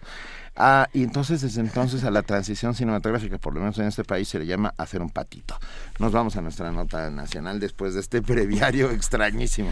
De acuerdo con el Índice Global de Impunidad México 2016, que este miércoles presentó la Universidad de las Américas Puebla, México, tiene un México tiene un promedio nacional de 75.7 en una escala en la que la máxima impunidad se califica con 100 puntos. De los 193 miembros de la ONU, solamente 59 países fueron incluidos en los resultados por haber contado con información estadística suficiente y actualizada en materia de seguridad, justicia y derechos humanos. De este total, México ocupa el lugar 58 en materia de impunidad, solo por debajo de Filipinas. En cuanto a los resultados por entidades, solo Campeche y Nayarit tienen niveles bajos de impunidad, mientras que San Luis Potosí, Ciudad de México, Sonora, Chihuahua y Chiapas tienen un grado medio y el resto de las entidades están en el rubro de alta o muy alta impunidad. El análisis concluyó que el caso de Michoacán resulta extraño, dado que las investigaciones no reflejan el verdadero grado de impunidad que permea en esta entidad. El índice global de impunidad eh, México 2016 informa además que en México la impunidad está directamente relacionada con la corrupción y el Estado de Derecho, o la ausencia del mismo. Así es. Un análisis al respecto lo brinda hoy Lourdes Morales Canales, directora en Ciencia Política por la Universidad de la, de la Sorbona en París. Eh, muy buenos días, Lourdes, ¿cómo estás? ¿Cómo están? Buen día. Muy buenos días. Bueno, además Lourdes Morales, aparte de ser doctora en ciencia política, es profesora asociada del Centro de Investigación y Docencia Económica CIDE, donde actualmente dirige la red por la rendición de cuentas. Lourdes Morales, muchas gracias. A ver, ¿cómo, cómo, cómo se define la impunidad y luego cómo se mide? Bueno, esta es una, una medición que, que considera 19 variables y eh, que está agrupado por eh, por diversas por diversos grupos de variables en donde mide la dimensión estructural está muy enfocado al sistema de, de justicia en la impartición de justicia que es eh, la dimensión estructural que es bueno cuáles son las capacidades que tiene un estado para sancionar Eh, tiene una dimensión funcional que son las áreas eh, el funcionamiento de las áreas encargadas de, eh, de sancionar y cómo operan, si operan adecuadamente o no. Y por último está la cifra negra, que creo que es importante considerarla, porque es eh, esta información que se hace en base a cálculos, pero eh, que no se tiene muy clara, porque tiene que ver con los delitos no denunciados. ¿no? Entonces, está muy vinculado al sistema de seguridad y sistema de justicia. Ahora, la impunidad, ¿cómo se define? Pues como eh, una definición muy simple sería la falta de eh, respuesta o la falta de sanción ante un acto contrario a derecho. ¿no? Y la falta de corrección, inclusive, y la falta de responsabilidad. Entonces, eh, evidentemente la impunidad está directamente vinculada a la corrupción y como ya se ha dicho, pues ese fenómeno y también eh, se toma en cuenta en, en el apartado teórico, en el centro teórico de este, de este eh, índice, pues es un fenómeno que responde a muchas causas, no a una sola, es un fenómeno complejo y por lo tanto requiere de medidas amplias de la intervención de varias autoridades, no de una sola, para que pueda solucionarse. Bien. ¿Y cómo llegamos a este segundo lugar? ¿Qué- ¿En qué fallamos, Lourdes? en que no, ¿no? bueno, sí. La verdad es que eh, pues el diagnóstico es es una fotografía inquietante de cómo está la situación del país eh, con respecto a, bueno, además de la desconfianza que hay por parte de los ciudadanos para denunciar los delitos, eh, solamente se denuncian siete de cada 100 delitos. O sea, imagínense, por la desconfianza, por la pérdida de tiempo y principalmente porque existe eh, la constatación de que no pasa nada una vez que se denuncia el delito, ¿no? Entonces, pues obviamente ante ese hasta ese incentivo que se va a hacer. Eh, otra cosa que es importante es eh, en este índice a diferencia de otros utilizados en, en, en otros países, eh, tomando las mismas variables, no se consideró la variable de derechos humanos, también tanto por la ineficacia como por la desconfianza de las comisiones de derechos humanos estatales. Y creo que ese dato es una alerta muy, muy importante porque cuestan bastante dinero las comisiones estatales de derechos humanos y muchas veces eh, los titulares son fieles a, a los gobernadores y no hacen su trabajo de manera adecuada y no responden a las necesidades ciudadanas. Lourdes, pensando en, en términos de causa y efecto, eh, podemos hablar de inseguridad, de corrupción, eh, de violencia, y muchas personas dicen que estas son las causas de la impunidad. Eh, ¿No sería al revés? ¿No es la impunidad la causa de estas cosas? Pues uno se alimenta con el otro, ¿no? O sea, evidentemente, eh, cu- ¿cuál va a ser el incentivo para corregir eh, conductas contrarias a derechos si no sucede absolutamente nada? ¿No? Se crea un círculo vicioso, ¿no? A- Además, en esta en esta fotografía que hace el índice también habla de las bajas capacidades institucionales que tenemos para atajar de manera eficiente y oportuna los problemas de impunidad, desde el promedio de magistrados y jueces que hay en el ámbito local hasta eh, la- el funcionamiento de los centros penitenciarios, que hay mucha, muchos estudios y mucha documentación acerca de la sobrepoblación, de las redes de corrupción que hay adentro, en donde pues el Estado es incapaz de controlar esa, esas zonas en donde debiera de existir un fenómeno eh, correctivo, ¿no? Para eh, apuntar hacia la reinserción social. Y Lourdes, eh, tenemos ejemplos de éxito de, de países, de sociedades que han salido de, de que han logrado remontar situaciones como esta. Pues tenemos medidas efectivas y obviamente países en donde los niveles de democracia pues están mucho más enraizados. Ahora, lo cierto es que el problema de la corrupción se presenta tanto en países desarrollados como en países poco desarrollados. Claro. Y hay mucha evidencia al respecto. Hay diversos niveles de corrupción, ¿no? Desde la alta corrupción, como le dicen, corrupción de cuello blanco, ¿no? Este, hasta la corrupción cotidiana, ¿no? De la pequeña corrupción eh, que ataja directamente a, a la relación que tienen los ciudadanos con, con la seguridad. Yo creo que ha habido medidas efectivas, por ejemplo, en Hong Kong lo que pasó con eh, la policía, ¿no? El órgano anticorrupción, que del modelo Hong Kong sí funcionó, porque fue una política pública que no se encargó solamente de eh, eh, estar persiguiendo culpables de corrupción, sino que también eh, revaloró el papel de la policía dentro de la sociedad. creando nuevas formas de relacionarse con la ciudadanía y generando un sistema profesional de incentivos, hasta un museo de la policía hicieron, ¿no? Entonces, este, pues son medidas más más amplias eh, que buscan un efecto de largo plazo. Eh, pensamos en Filipinas y en México como los dos con mayor impunidad y por otro lado los tres que tienen menor impunidad son Eslovenia, Croacia y República Checa. Eh, estos tres países que pertenecen a, la Unión Europea y que, y que bueno, ahí la Unión Europea quizá también esté jugando un papel importante, porque para entrar a la Unión Europea se necesitan de varias especificaciones. Eh, ¿cómo, juega, por ejemplo, ahí la unión de estos países en comparación con lo que ocurre con México y Filipinas? Bueno, en la Unión Europea se han establecido eh, medidas de cooperación y estándares para el combate a la corrupción e inclusive hacen un informe, me parece que no me acuerdo si se publica anual o cada dos años, de cómo han avanzado en esas metas. México es de los países que también ha, firmado tratados internacionales de combate a la corrupción con la ONU, con la CDE, pero no se le da seguimiento a estas este, a esas a esas recomendaciones o se han hecho eh, eh, de corto alcance entonces eh, sin duda este compromiso de los países con el combate a la corrupción pues sí ha ayudado. Y en el caso de otros países después de los resultados que salieron de la agenda del milenio, ahora lo que se llama la agenda postmilenio, ya ha habido nuevos compromisos de políticas públicas por parte de los miembros integrantes de la ONU para eh, pues lograr metas realistas en el combate a la corrupción pero sin duda tiene que ver mucho tanto con el contexto de los países como con la voluntad política e inclusive la exigencia de los ciudadanos qué tanto los ciudadanos reaccionan o qué tanto ya se han acostumbrado, mal acostumbrado a esta impunidad, ¿no? A esta corrupción. Es que es, yo iría por, eh, por ahí, eh, Lourdes Morales.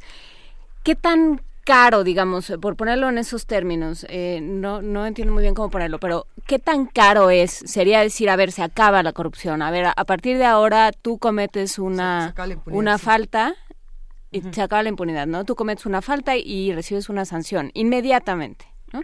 Y no hay vuelta de hoja, tú desde el ciudadano hasta el, el último de los funcionarios. ¿Qué tanto eh, estamos dispuestos a ello? ¿Qué, qué implicaría? Uy, pues eh, implicaría seguir la ruta de entrada en el caso mexicano, seguir la ruta que ya se ha establecido con la creación de un sistema nacional anticorrupción por un lado, no solamente eso que tiene que ver con nuevos diseños institucionales, eh, sino también eh, con eh, un cambio de mentalidad y un cambio de cultura por parte de los mexicanos.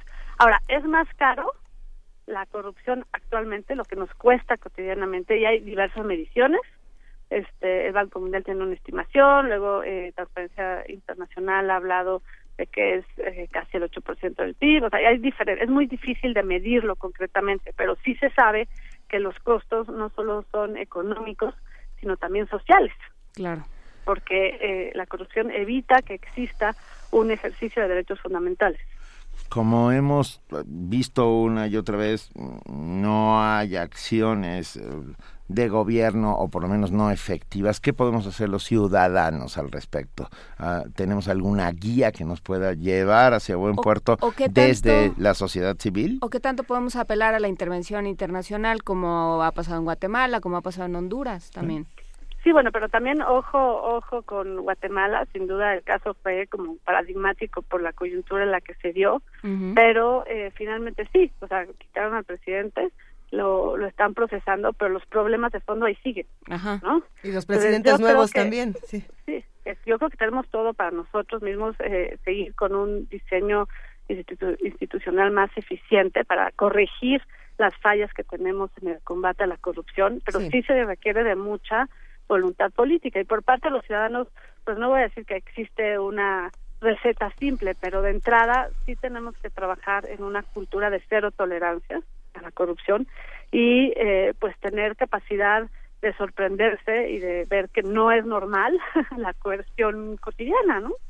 Eh, no es normal. Entonces, la rendición de cuentas lo, lo hemos dicho muchas veces es, es adecuado el diagnóstico que se hizo para crear el sistema, aunque el ciudadano de pie piense que es más burocracia, más costos, eh, sí implica un esfuerzo de rediseño, eh, sí implica un nuevo actuar por parte de los funcionarios y por parte de los empresarios que se relacionan con la función pública. Apelar a la cultura de la denuncia. Y de la denuncia y de la investigación sobre todo, porque muchas veces los casos, como hemos visto, escándalos de corrupción, pues sí, agarran a un conejillo de indias cuando lo agarran, ¿no? Y las investigaciones se caen a medio camino, ¿no? O agarran al eslabón más débil de la cadena de mando, ¿no? Entonces, este, no solo la denuncia, sino también la efectividad. Efectividad eh, en la parte de la investigación de los casos, de la intervención de varias instituciones, no solo una, y eh, finalmente de la corrección y las consecuencias. Si no, pues seguimos en la cadena de, del ciclo perverso de la impunidad. Sí, el, el problema es tener esta conversación un día después de que llegó Moreira a México perfectamente exonerado, ¿no? Por ejemplo, pero a ver, y ofendido. Moreira, ¿por, ¿por qué no se hizo una investigación antes? ¿Dónde están todos los responsables que intervinieron en la aprobación de la deuda? Este, dónde está eh, el- los diputados que lo aprobaron. O sea, también hay, hay varios responsables y ahorita está focalizado en, un, en una sola persona, ¿no? Ahí es Y- donde quizá entraría esta otra parte que también comentabas, Lourdes, ya para despedirnos, eh, de los jueces, de la falta de jueces en nuestro país, de cómo, por ejemplo, aquí eh, por cada 100.000 habitantes hay cuatro jueces, mientras, eh, mientras en Croacia, por ejemplo, hay 45. Exactamente, no hay, no hay suficientes capacidades. Entonces sí también hay que atender eh, pues esta, estas debilidades que hacen todavía más ineficiente el sistema. ¿no? Y Pues- es interesante, recomiendo que vean las, las, las recomendaciones que hacen. Una, eh, la verdad es que parece un poco una obviedad, pero es cierto. Eh, la Auditoría Superior de la Federación hace cada año el informe de la cuenta pública, haciendo recomendaciones y generando alertas sobre dónde están las posibles fallas y dónde, dónde se podría eh, corregir eh, nuestro mal manejo de recursos públicos y no se le da seguimiento. Entonces, una de las recomendaciones es esa, ¿no? Este, por favor, háganle caso a ya- lo que dice la Auditoría Superior de la Federación, que nos cuesta muy cara la fiscalización en el país. Por supuesto. Juan Ramírez Marín dice la corrupción no es culpa de los ciudadanos. Estamos completamente de acuerdo, pero también es de doble vía. No hay co- no hay corrupción sin sin ah, sin las dos partes que la prohijan y la y la detentan, pues, ¿no? Sí, y precisamente cuando hablamos de este índice de impunidad, lo que estamos diciendo es que la corrupción es una consecuencia de esta impunidad que tenemos que tratar de raíz, como bien nos ha dicho Lourdes Morales Canales esta mañana. Eh, Lourdes, ha sido para nosotros un, un placer hablar contigo. ¿Cuándo, ¿Cuándo volvemos a platicar? Pues cuando ustedes quieran. Venga. que va a haber una agenda densa en los meses sí, que no, vienen. precisamente. Para, para tener más información sobre este tema, ten- ¿hay alguna página? ¿Podemos eh, referirnos a A algún la sitio? red, ¿A la red? haciendo. Sí, eh, la red por rendición de cuentas, la eh, dirección del portal, donde pueden ver diversas propuestas que se han hecho, entre ellas el manifiesto contra la corrupción, en donde hacemos una alerta y una guía de cuáles serían las acciones inmediatas que debieran de tomarse. Es www.rendiciondecuentas.org.mx y hay una dirección Twitter que es arroba rindan cuentas. Pues muchísimas gracias Lourdes Morales Canales, doctora en Ciencia Política, profesora asociada del Centro de Investigaciones de Ciencia Económica, el CIDE, y a la red por la rendición de cuentas. Es Pues un placer. Gracias a ustedes. No, que tengan muy buen día. Igualmente, muchísimas gracias. Hasta luego. Hasta luego. Primer movimiento. La vida en otro sentido.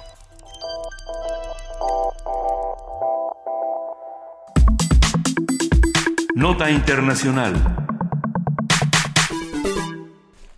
En la India, el Tribunal Supremo reabrió la puerta a la legalidad de las relaciones homosexuales al aceptar la revisión de una sentencia de 2013 que considera este tipo de relaciones como ilegales. El asunto fue remitido a una instancia judicial conformada por cinco jueces. La decisión tomada por tres magistrados de la máxima instancia judicial de India instó, en revisar, instó a revisar el artículo 377 del Código Penal que penaliza precisamente los actos contra natura entre personas del mismo sexo. Eh, Este contra natura entrecomillado. eh, Ese artículo se trata en realidad de una ley británica que data de la época victoriana. y que seguramente viene desde el medievo. Va.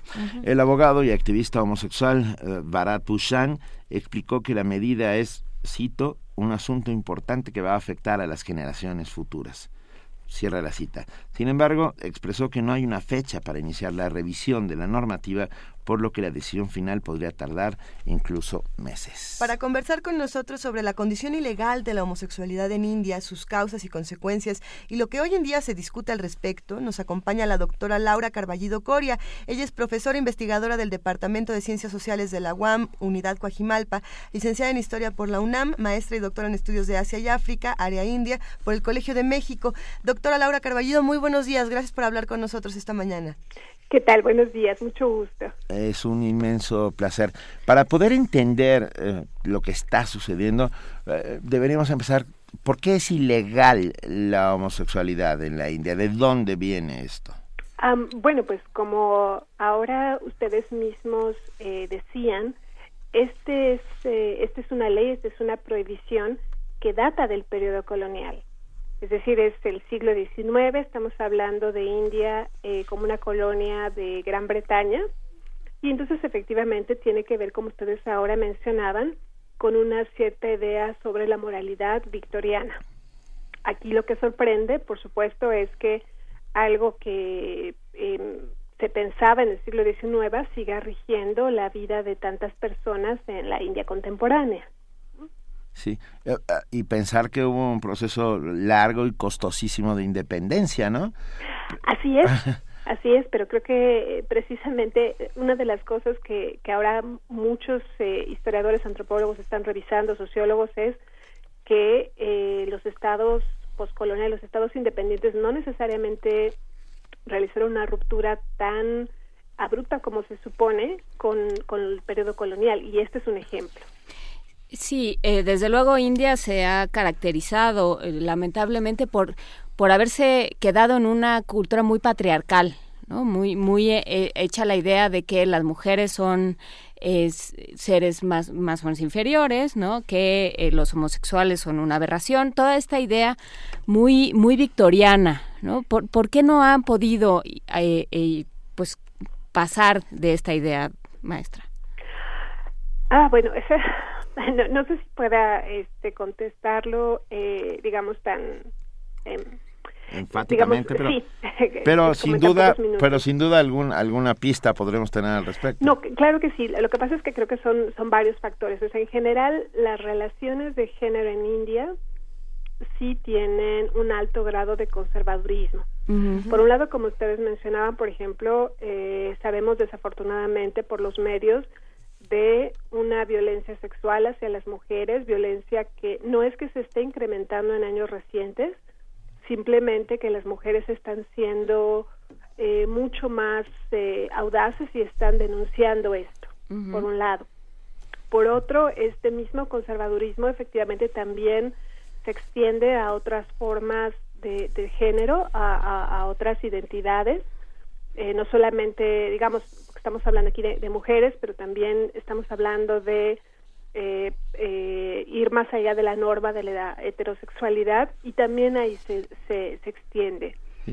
el conservadurismo hay, em, bueno, este, digamos, es eh, muy, muy extendido y tenemos en general una condena tanto de grupos hindúes, que recordemos que son la mayoría de la población en India, pero también tenemos oposición por parte de musulmanes, de los distintos grupos de cristianos en India. Entonces, sí, en general hay una eh, hay un ambiente en el cual no se puede, eh, sí, no, no, no se puede eh, a, las, mujeres las mujeres eh, tienen varias limitaciones, pero también la comunidad de la diversidad sexual.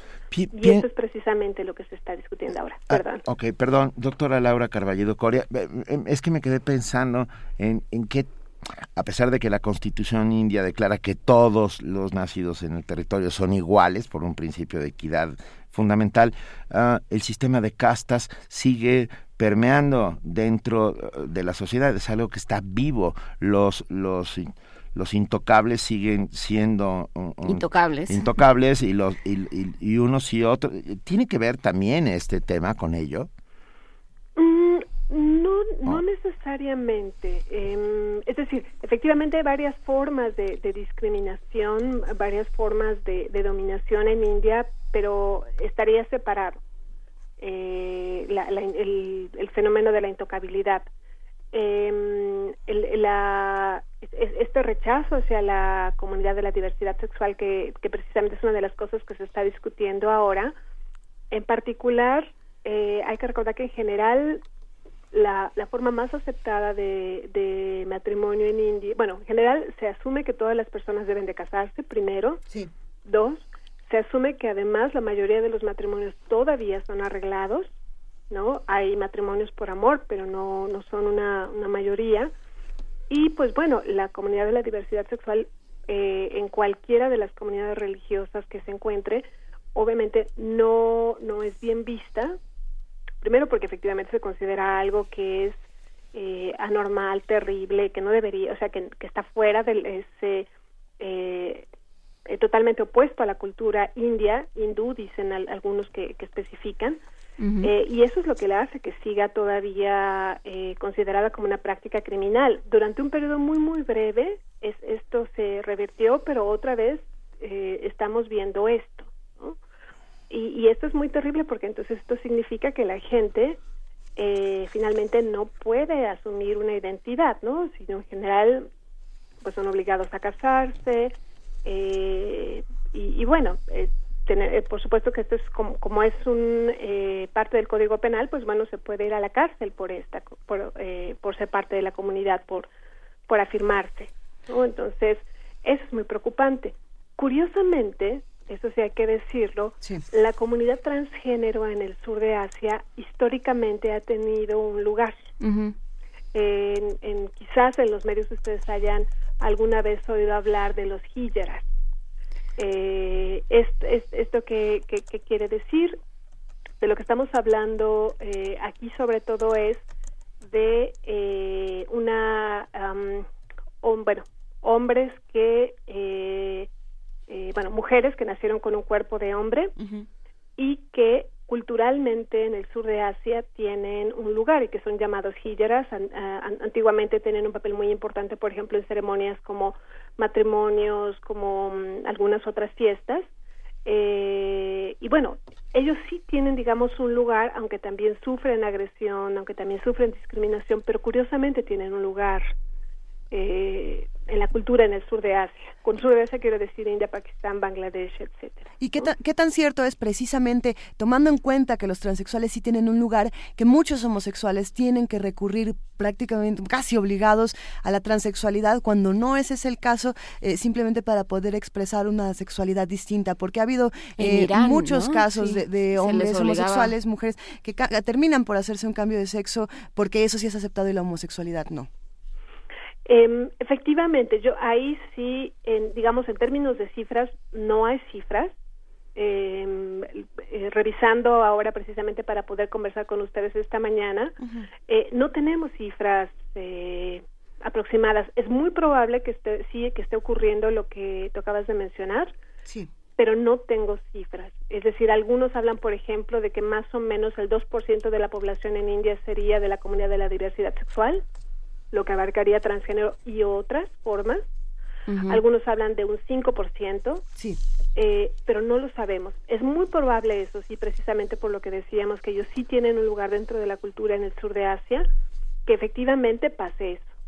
Pero es, es, esa es también una cuestión muy triste. No lo sabemos y además eh, tampoco debido a esta penalización, entonces, por ejemplo, muchas discusiones que hay, no solamente relativas a la comunidad de la diversidad sexual, sino en general a la, a la sexualidad en India, no se pueden discutir y, eh, por ejemplo, eh, decisiones en términos de política pública tampoco se pueden tomar de manera adecuada porque la sexualidad en general no es un tema que se discuta.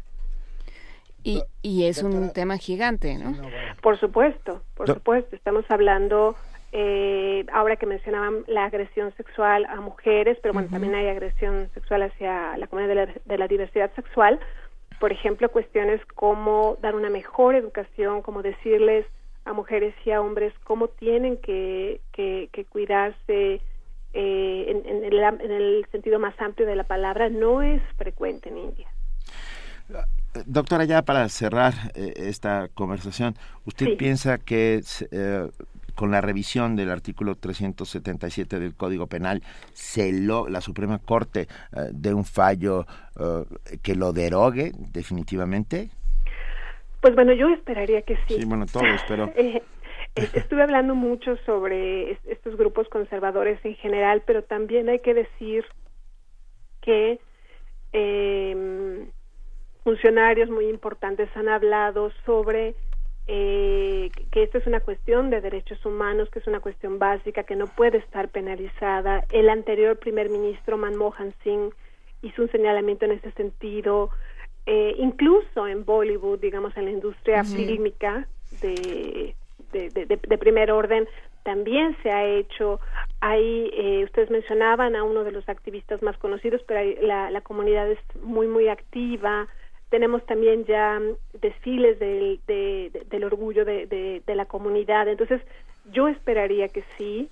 De hecho, cada vez tenemos más servicios para la comunidad, están en los medios. Entonces, yo esperaría que sí, que, que efectivamente se diera un paso en ese sentido. Ah, muchísimas gracias. Acabamos de subir a nuestras redes sociales un reporte de la BBC eh, que cuenta aquellos países donde la homosexualidad es un delito, solamente para que lo sepamos y para que luchemos de todas las maneras posibles contra ello. Muchas gracias, eh, doctora Laura Carballido Coria, profesora del Departamento de Ciencias Sociales de la UAM, Unidad Coajimalpa, licenciada en Historia. Muchísimas gracias. Muchísimas gracias a ustedes. Hasta Como siempre, luego. un gusto conversar. Bueno, perdón, y además, por supuesto, doctora en estudios de Asia y África, área India por el Colegio de México. Muchas gracias. Gracias. Hasta luego. Hasta luego. Primer movimiento. La vida en otro sentido.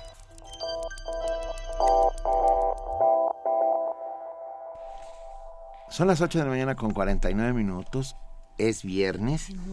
Y me da, es que me da mucho gusto que sea viernes, entre otras cosas, porque viene la sección en donde nos acompaña nuestra queridísima Guadalupe Ferrer, directora de la Filmoteca de la UNAM.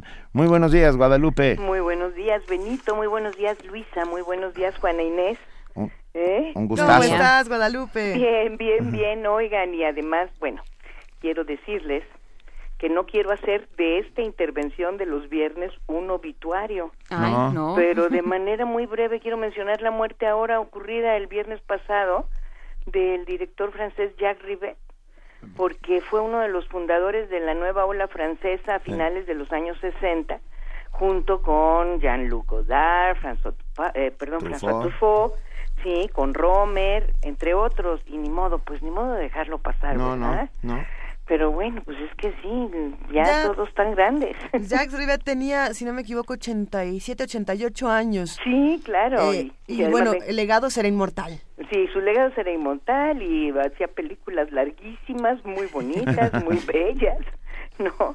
Pero bueno, ahora sí respecto a cómo le fue a la exhibición comercial del cine mexicano el año pasado, que es de lo que quiero hablar, la Cámara Nacional de la Industria Cinematográfica publicó en su página electrónica los números de los ingresos en taquilla del 2015. Quiero decirles que todavía no sale el anuario del Instituto Mexicano de Cinematografía, que es una gran herramienta, pero entonces pues me basé en los datos de la Cámara y pues el- en, en primer lugar el país cuenta ya con 6.011 pantallas comerciales y a pesar del crecimiento de plataformas como Netflix en 2015 la asistencia a las salas de cine aumentó en un 15%, o sea, la gente va al cine. Eso. Pasó de 257 millones de espectadores de, mil do- de 2014 a 296 el año pasado, o sea, 19 millones más.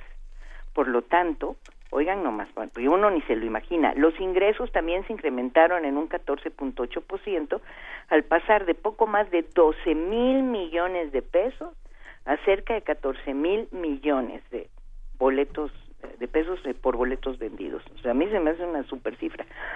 Desde Sí. mi punto de vista, los resultados para el cine mexicano no se corresponden con la calidad técnica y la variedad temática y sobre todo en el número de cintas que se producen. En un primera instancia destaca que tres películas rebasaron de las mexicanas los 100 millones de pesos. Un gallo con muchos huevos de los hermanos Riva Palacio, con cuatro millones. Eh, que él, por ejemplo, esta ganó 150 millones de pesos. El Gran Pequeño de Alejandro Monteverde, con 3 millones de espectadores, que también alcanzó casi los 100 millones de, de pesos. Y La Mala de Pedro Pablo Ibarra, que no sé si la vieron. La una verdad es que comedia. no. Bueno, ¿Estaba sé. Eh, pues es, ¿Era buena es La una, Mala? es es una comedia que estaba al nivel de cualquier comedia norteamericana que todo el mundo se mete a ver, ¿no? Entonces, este, ahí está el problema. Eso es porque a la mala solo tuvo dos millones de espectadores y 130 millones de pesos aproximadamente. Pero en conjunto el cine nacional tuvo un retroceso de entre 26 y 27% de asistentes e ingresos con respecto a 2014 con lo cual el porcentaje de la taquilla global para el cine mexicano fue solo del 5.3% a esos 296 millones de espectadores, es decir, 17 millones 200 mil espectadores y de esos 14 mil millones de pesos, solo 739 millones de pesos correspondieron al cine nacional. Si bien entre los años 2009 y 12 el porcentaje en este rubro fue en promedio de 5%, en 13 los éxitos de no se aceptan devoluciones y nosotros los nobles permitió que se alcanzara el 11%. Porque claro que también hay que decir que solo estas dos películas tuvieron el 70% de ingresos de asistencia. Eh, eh, a- Guadalupe, así como en bolitas y palitos, quiere decir que más personas van al cine, pero que van a ver menos cine mexicano. Así es. Ok. Así es, o sea, crecieron 19 millones de, de espectadores más, pero solo 17 Ok. millones fueron a ver cine mexicano, sí creció realmente, ¿no? Entonces, eh, eh, lo que otra cosa que es preocupante es que si consideramos que la producción ha ido en ascenso en los últimos tres años en México, ¿no? Eh, hicimos casi 140 millones, digo, perdón, 140 películas en 2015. El hecho de que se estrenen solamente la mitad, pues por supuesto hace que se pierda el valor comercial de las cintas y a uno le duele porque uno piensa, ¿y dónde se quedan el resto? ¿No? Entonces, aunque se vayan a los portales digitales, con estos números de producción y estreno estamos hablando de un rezago global de 152 películas que por diversas razones no han llegado a las pantallas comerciales en los últimos tres años de producción, Ahí está. ¿no? Entonces, a pesar de que en los últimos 14 años realmente el cine, o sea, el Estado ha estado apoyando que se desarrolle, que haya más producción, ¿no? Y que se consoliden los mecanismos eh, para que esto fluya transparentemente, pues la exhibición siendo sigue siendo el talón de Aquiles de nuestra industria. Pero también depende de nosotros. Antes se decía, Son mis impuestos. Bien. Le No, es que- perdón, Inés. perdón, Estaba es que cerrado el estaba micrófono. cerrado el micrófono. Eh, son, son nuestros impuestos, o sea, esas películas se hacen con mi dinero y con el tuyo, con el de Benito, el de Luisa y todos los que nos oyen. Así es. Entonces, ¿por qué no vamos a ver qué se está haciendo con nuestro dinero? Ah, pues eso es. ah, ¿En qué se lo pues, están gastando? Eso, es, ah, yo creo que ahí tenemos que llegar porque, eh, mira, hay como elementos que sí influyen. Yo creo que el pliso no está plano para todos en, en cuanto a, a las posibilidades de un eh, de que la exhibición sea equitativa, ¿no? Porque yo sí creo que cuando en los años 80, en principios de los 90 decían que la gente no iba a ver cine mexicano porque era de mala calidad técnica y temática, que no se oían las películas, que eran todas de un una solo, todas eran de ficheras, ¿no? Sin embargo, si le damos un vistazo a los títulos del año pasado, en- vamos a encontrar una variedad de géneros, temas y formas de abordarlos y podemos decir que la cali- de calidad similar a las extranjeras. No, por supuesto no estamos compitiendo con películas que cuestan 100 millones de dólares, pero estamos eh, en un, un nivel muy bueno, digno, de la factura cada vez está mejor, eh, la fotografía es fantástica, en fin, Y las historias, que es lo que realmente importa finalmente, Y si ¿no? no nos gusta, pues, pues quejémonos y, y, mm, exijamos, o sea, digamos por qué y exijamos otro, otro cine. Pues eh, sí, pero la pregunta es que cómo vas a exigir si no vas a verlo. O sea, ya en general hay una especie de prejuicio, ¿no? De, ah, es mexicana, no voy a ver la mexicana. Eh, mira, por ejemplo, solamente como dato anecdótico, de las 192 películas estrictamente norteamericanas, porque se estrenan otras muchas eh, coproducciones con Estados Unidos, pero de las puras norteamericanas, 10 de las películas con mayores ingresos de 2015, por supuesto, son norteamericanas. Desde Los Avengers, la era de Ultron, que ingresó cerca de 800 millones de pesos, pasando por Rápidos y Furiosos, Los Minors, El Mundo Jurásico, que ingresó cerca de 700 millones cada una. O sea, te estoy hablando de que las que más ingresaron mexicanas ingresaron 150 millones de pesos. Yo, eh, con respecto a todo lo que ustedes dicen, me pregunto ¿qué será que al mexicano que va a las salas de cine no le gusta verse en pantalla. Bueno, eh, eso podrá ser por un lado. Y ya en una futura ocasión, Guadalupe, si nos lo permites, también sería bien interesante platicar eh, ya la próxima semana o cuando gustes, de qué hace la industria cinematográfica por sus películas. También podemos decir es que el mexicano no las quiere ver, pero tendría que haber como un, un juego de los dos lados. Si, si te parece bien, lo platicamos pronto. Clarísimo. Venga. Guadalupe Ferrer, te abrazamos, te abrazamos y ¿sabes qué? Veamos cine mexicano. Veamos. De verdad que sí. No, démosle una oportunidad, palabra. Eso. Así es. Claro que hablamos de cosas horribles porque nos están pasando cosas horribles, pero también hay comedias y también hay melodramas, o sea, hay un montonal de cosas, eh, la gama es grande. Venga. Bueno. Abrazote, Guadalupe Ferrer, directora de la... Hasta luego, bye. Gracias. Te queremos, Guadalupe. Igualmente, bye. Primer movimiento. Donde la raza habla. De Chiapas, el rescate del mundo. El lugar que reúne a las voces. Jaculatoria, dícese de las oraciones de erección. Los y las poetas reunidos en un solo evento. Radio UNAM y Casa del Lago celebran 11 ediciones de Poesía en voz alta. Poesía en voz alta.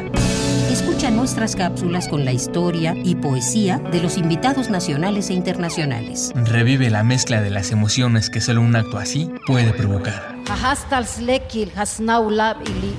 Si es poesía, que sea en voz alta.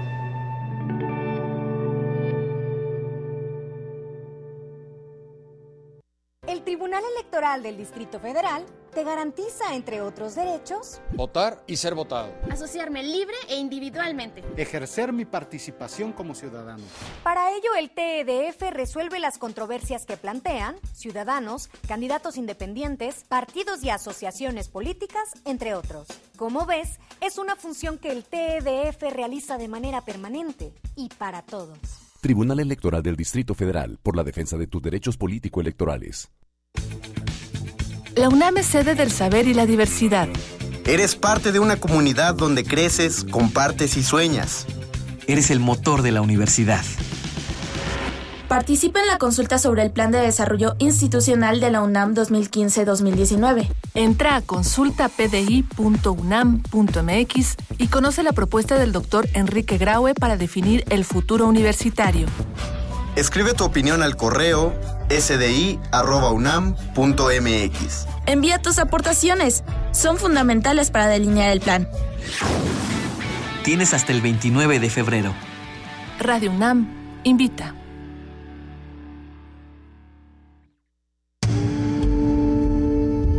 Primer movimiento. Información azul y oro. Ya son las nueve de la mañana, nosotros seguíamos hablando fuera del aire. Estamos hablando de cine. de qué opinamos de la industria cinematográfica, de cómo mueve las películas, eh, de cuál es nuestra tarea como amantes del cine, ver mucho cine, comentarlo, recomendar las películas que nos gustan y darle una oportunidad a las que no, también eh, se vale que nos guste y se vale que no. Eh, vamos a nuestro corte informativo de las nueve de la mañana, le damos de nuevo la bienvenida a nuestra compañera y amiga Elizabeth Rojas. Muy buenos días, Elizabeth. Hola Luisa, Juana Inés, buenos días de nuevo, buenos días de nuevo a todos. Bienvenida de nuevo.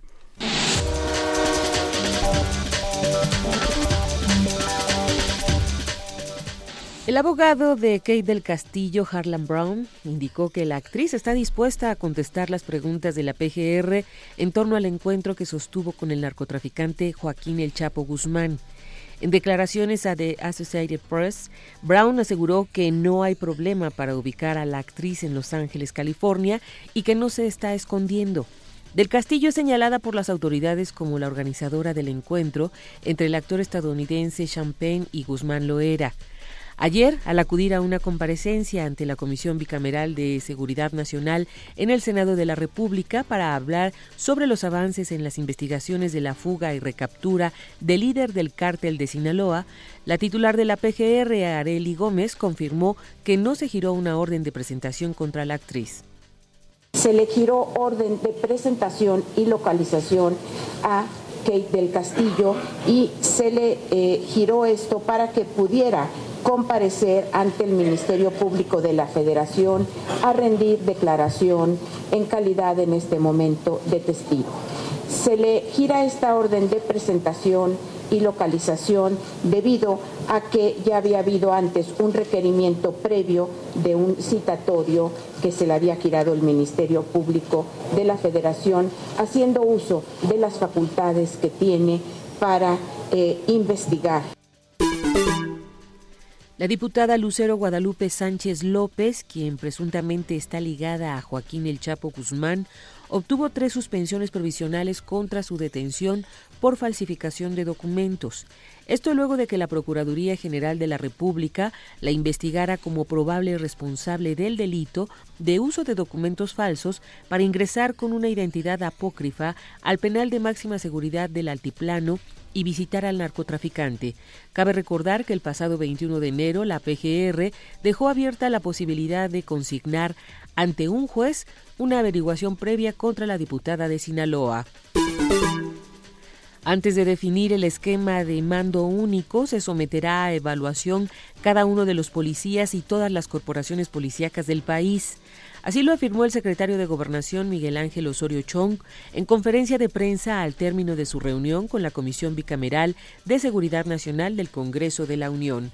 El funcionario recalcó que el gobierno no está cerrado a que se puedan hacer modificaciones en el tema de seguridad, ya que se busca servir al país.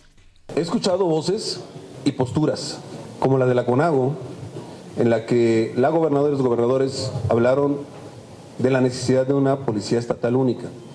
Ahí mismo explicamos que hay municipios que están haciendo la petición de que esto no suceda. Pero también escuchamos las voces de que, y creo que es lo más importante, es que se haga la certificación, la evaluación de todas las policías y que entonces de ahí se determine cuál es el proceso a seguir. ¿Qué quiero decir?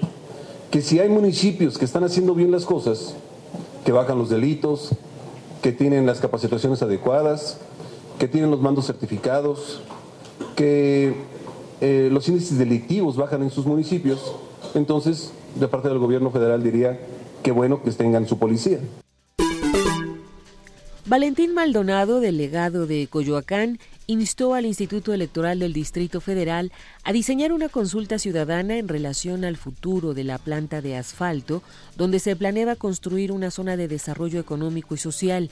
El delegado comentó que la consulta será diseñada conforme a las discusiones en distintos foros y encuentros vecinales de la zona de los Pedregales. Por su parte, la consejera electoral, Diana Rabel, aseguró que los resultados de la posible consulta no influirían en la decisión de las autoridades. En 2013 el terreno de la planta de asfalto dejó de ser parte del dominio público para llevar a cabo el proyecto. Sin embargo, el 9 de enero, el jefe de gobierno Miguel Ángel Mancera anunció la cancelación del proyecto contemplado. En información internacional, las Fuerzas Especiales de Alemania realizaron este jueves una amplia redada en tres estados federados para encontrar a un supuesto grupo de militares del Estado Islámico que aparentemente preparaban un fuerte atentado en el país. Así lo informó la Fiscalía y la Policía de Berlín a través de un comunicado donde detallaron que las redadas iban dirigidas a encontrar a cuatro hombres de nacionalidad argelina. Frank Henkel ministro del Interior de Berlín, señaló que esperarán el resultado de las investigaciones de la Fiscalía y la evaluación de los objetos requisados para sacar conclusiones. Un documento enviado por la Policía Federal de Brasil a la justicia ha confirmado la investigación que realiza al expresidente Luis Ignacio Lula da Silva para determinar si participó directamente en un supuesto fraude realizado por empresarios automotrices que sobornaron a funcionarios para obtener ventajas tributarias. Lula da Silva también es investigado por los supuestos delitos de ocultación de patrimonio y blanqueo de dinero en el escándalo de corrupción que envuelve a la estatal Petrobras. Por su parte, la presidenta Dilma Rousseff señaló en su declaración presentada por escrito desconocer la presunta trama de sobornos a cambio de exenciones tributarias para la industria automotriz. Ante el pronóstico de inminentes lluvias y tormentas eléctricas, el Servicio Nacional de Meteorología e Hidrología de Bolivia decretó alerta naranja en cinco departamentos del país. El reporte indica que la intensidad de las lluvias y tormentas será moderada y temporalmente fuertes con montos acumulados entre 40 a 80 milímetros, por lo que exhortó a tomar medidas preventivas.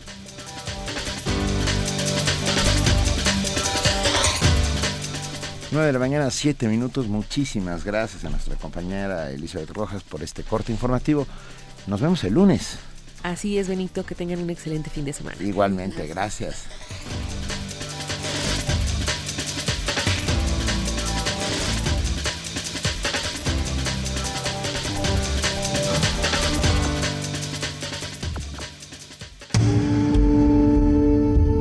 movimiento. Donde todos rugen, el puma ronronea.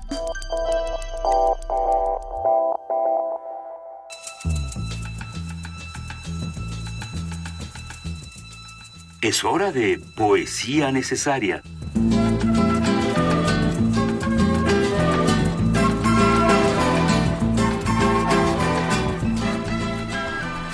Son las 9 de la mañana con 8 minutos y me toca a mí la poesía necesaria.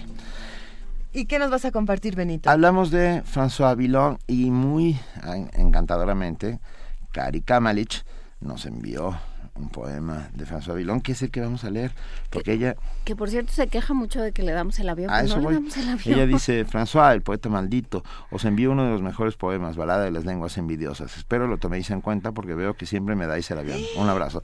Este, no, Cari, no, te damos el avión, no solo eso, te agradecemos enormemente el envío y lo vamos a leer ahora mismo, la Balada de las Lenguas Envidiosas del gran, grandísimo François Villon. En una mezcla de arsénico de roca, en trisulfuro, en salitre y cal viva, en polvo hirviendo para consumirlas mejor, en hollín y pez empapados de lejía, hecha de excrementos y orines de judía, en agua que ha lavado las piernas de leprosos, en raspaduras de pies y calzados viejos, en sangre de culebra y en drogas venenosas, en hiel de lobo, de zorro y de tejón, sean fritas esas lenguas envidiosas. En, sesos de gato que odia pescar, negro, tan viejo que no tenga un diente en las encías, de un viejo mastín que vale igual de caro, rabioso en la baba y la saliva, en la espuma de una mula asmática bien troceada con buenas tijeras, en agua en que las ratas, en que las ratas zambullen hocicos, igual que ranas, sapos y alimañas peligrosas, serpientes, lagartos y otros nobles pájaros, sean fritas, esas lenguas envidiosas. En sublimado, peligroso de tocar, y sobre el ombligo de una culebra viva, en sangre que se ve seca en las vasijas de los barberos cuando llega la luna llena, y que en una parte es negra y la otra verde, cebollino, en pupas y tumores y en los sucios lebrillos donde las nodrizas aclaran sus paños, en los enjuagues de muchachas amorosas, quien no me entienda, no ha visitado burdeles, sean fritas esas lenguas envidiosas. Príncipe, Coloca esos sabrosos trozos sin hueso. Si no tienes estameña, saco o tamiz, hazlo en el fondo de unas bragas sucias, pero antes en excremento de cerdo. Sean fritas esas lenguas envidiosas. Primer movimiento. Escucha la vida con otro sentido. La mesa del día.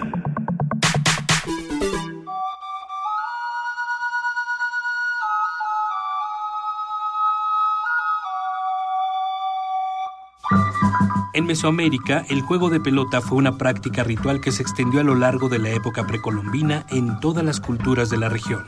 Las más de 1.200 canchas encontradas reflejan la importancia ritual y religiosa del juego, cuyo nombre en náhuatl es Tachtli y que se jugaba con una pelota sólida de caucho.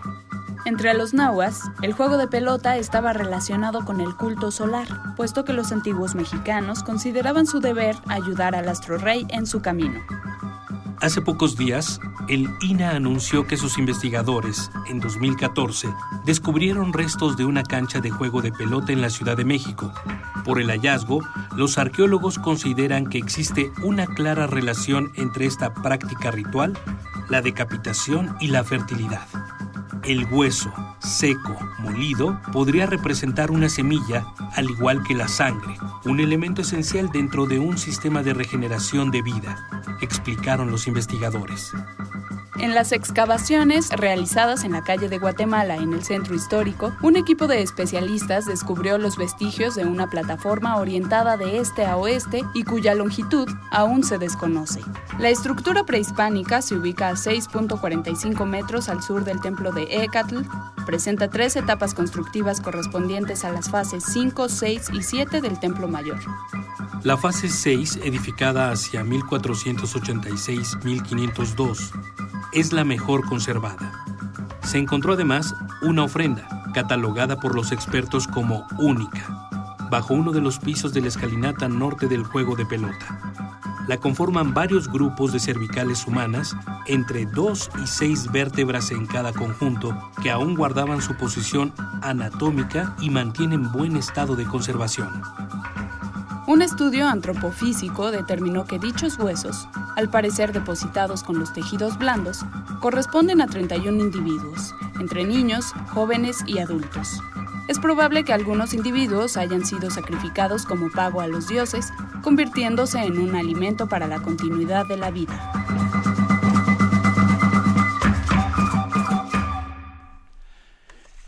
En el Popol Vuh, libro sagrado de los mayas, se relata que en los lejanos tiempos de la creación del universo, dos hermanos, Unapu e Ixbalanque, quienes representaban el lado luminoso del cosmos, debieron enfrentarse a los seres de la oscuridad en una pugna que fue resuelta mediante la práctica del juego de pelota en Chichen Itza.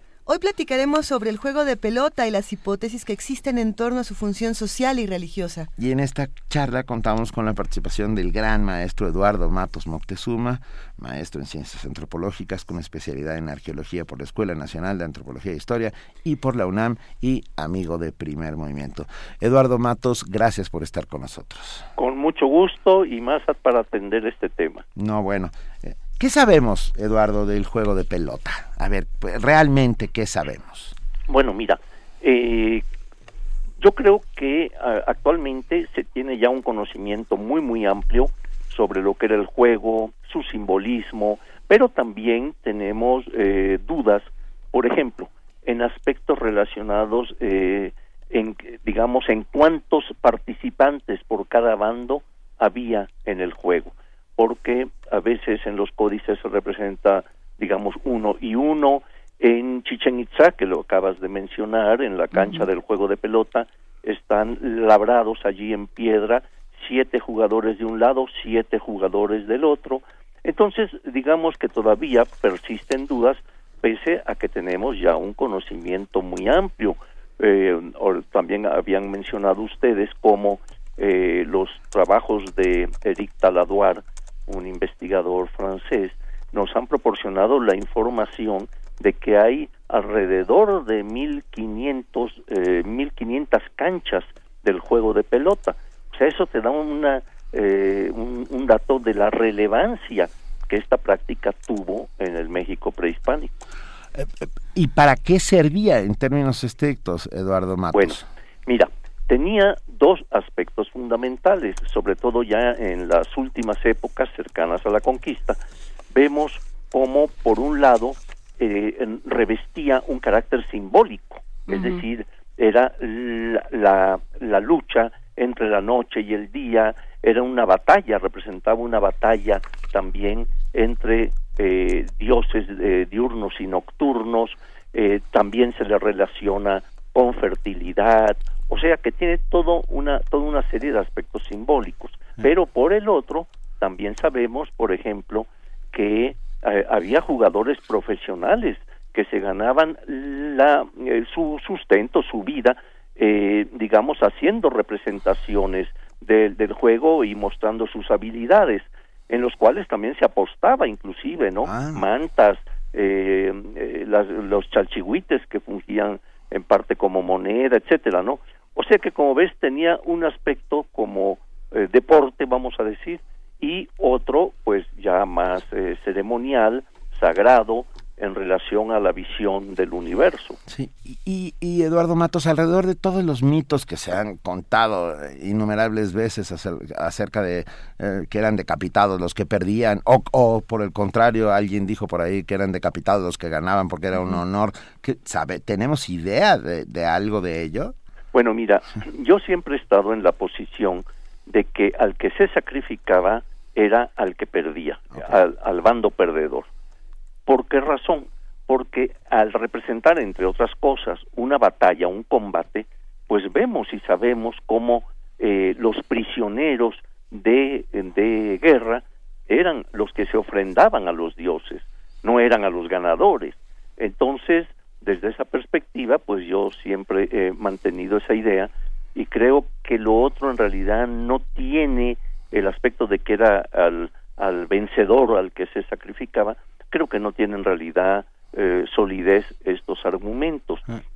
Por cierto, mm, perdón que te interrumpa, mi querido Benito, por favor. eh, pero va a salir eh, por parte de la UNAM en estos días, eh, ya, ya está en prensa, ya sale en una o dos semanas, un libro sobre el juego de pelota que ha coordinado eh, María Teresa Uriarte, que ella, como sabes, su tesis inclusive fue sobre el juego de pelota en Teotihuacán. Entonces allí escribimos varios sobre eh, diversas culturas mesoamericanas en relación al juego de pelota.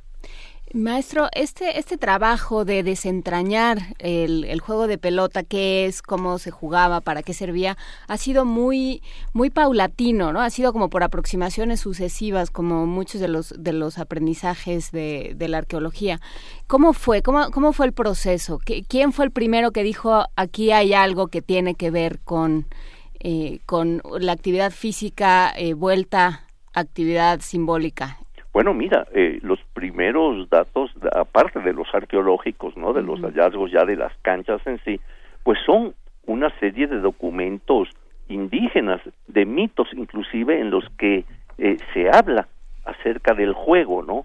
Eh, y cómo en el en el Tlachtli, o sea, en la cancha del juego se, se eh, ocurrían diversos eventos míticos, etcétera, ¿no? Entonces ya desde ese momento, o sea, desde el momento prehispánico, ya tenemos información acerca del juego. Ya después, cuando ocurre la conquista, los cronistas también nos dan referencias basados en sus informantes indígenas acerca de lo que era el juego, eh, sus características, pero la arqueología empieza además a aportar todo lo que son estas canchas. Y fíjate que hay algo interesante.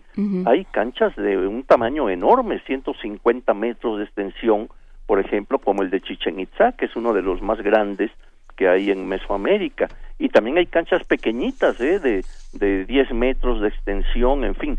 O sea, eh, y la orientación también es importante. Por lo general están orientados o de norte a sur o de este a oeste. Nunca o por lo menos eh, no no recuerdo alguno de forma oblicua vamos a decir no este entonces todo eso obedece a pues a elementos simbólicos elementos religiosos eh, prácticas ceremoniales etcétera no entonces eh, bueno quiero comentarte que inclusive la arqueología ha permitido encontrar las pelotas del el juego o sea en diversos lugares de Mesoamérica eh, se han podido eh, encontrar en estas estas pelotas hechas de hule, ¿verdad? Sí. Eh, y que de ellas también nos hablan los cronistas.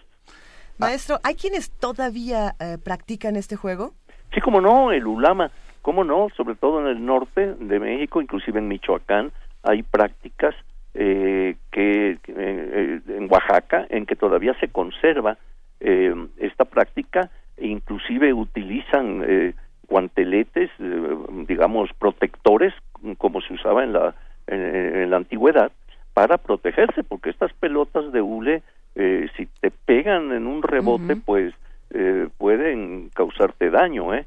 Entonces sí hay ciertas protecciones, al igual que las vemos en los jugadores prehispánicos. Eh, hay esculturas, hay pinturas en que se pueden observar cómo están protegidos, ¿no? Tanto, por ejemplo, en los muslos, en las manos, eh, inclusive en algunas ocasiones traían máscaras, eh, como se ha encontrado, por ejemplo, en diversas pinturas de, de Oaxaca. O sea que todavía se practica y eh, pues eh, está vigente. Y hace muy poco tiempo se acaba de descubrir un juego de pelota aquí en la Ciudad de México, cerca del Templo Mayor, ¿es así? Exactamente, mira, es, eh, frente al Templo Mayor y detrás de Catedral pudimos ya eh, ver eh, al, algunas de las características de el, de, del, del gran juego de pelota, eh, eh, el Wade Lashley, porque era el, eh, digamos, el, el, juego principal dentro del recinto ceremonial. Se menciona otro juego también, eh, pero no se ha eh, localizado a ciencia cierta. Y en este, por ejemplo, encontraron eh, mis colegas allí, inclusive, por ejemplo, una pelota, representaciones de lo que parecen ser eh, guantes eh, hechos de, de concha nácar uh -huh. y otros elementos, ¿no? Pero este juego, lo, fíjate, lo, lo, lo teníamos, digamos, detectado a través de, eh, de las pictografías.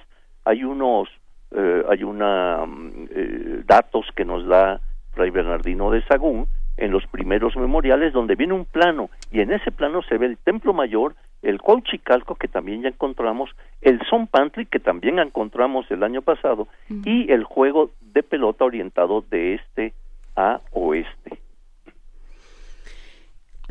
Sí, es que, a ver, entonces eso, eso permite pensar que en la gran mayoría de los centros ceremoniales en el resto del país hay esta distribución también. Eh, bueno, no necesariamente. Uh -huh. Este, este, esto lo hemos podido detectar aquí, también quizá en Chichén, también vemos que hay un Zompantli uh -huh. allí eh, junto al juego de pelota, ¿verdad? Este, pero había una gran variedad, como decía yo, en tamaño, en estas orientaciones, inclusive en el interior, ¿eh? en la cancha hay diferencias. Hay algunos que tienen un cuerpo en talud, otros tienen sus paramentos interiores, este, digamos, eh, verticales, inclusive el muy conocido anillo para el juego de pelota en muchas canchas no aparece, uh -huh. sino que aparece, por ejemplo, una, un, una escultura eh, y otros elementos, pero no aparece necesariamente el anillo. O sea que hay una gran variedad en estas estructuras. A, a, acabas de decir algo, Eduardo Matos, que, que que a mí me, me, interesaba, no estaba seguro de preguntarlo, pero ya me diste el pie, que es, ¿existe de alguna manera una relación entre los Zompantlis y los juegos de pelota? Pues sí, mira, hemos visto, inclusive yo escribí algún artículo hace muchos años, este, eh, en donde hablo esa relación entre juego de pelota, Zompantli y decapitación. Okay. Este, no en todos los casos se daba ni en todas las épocas, pero sí vemos, por ejemplo, que eh, en el caso de Tenochtitlan eh, tenemos esa asociación muy muy clara. El Zompantli que encontramos el, el año pasado por el programa de arqueología urbana con eh, Raúl, el arqueólogo Raúl Barrera, pues nos dio precisamente el, digamos, este resultado de encontrar una parte de la plataforma con las huellas de los postes y los cráneos, ¿no? Allí están y en este año se va a continuar en esa excavación, ¿no?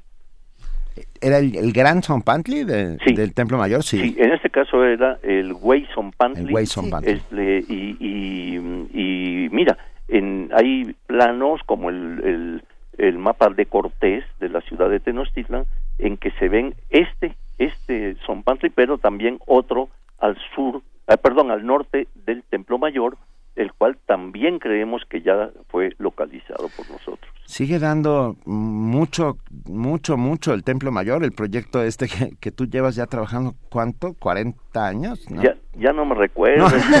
pero eh, sí, lo, lo, lo empecé a coordinar fe. a los cinco años, ¿no? Para que, no, claro, mira, supuesto, vamos a cumplir supuesto, 38. 38 años ya ¿Sí? de excavaciones en Templo y Mayor. Falta.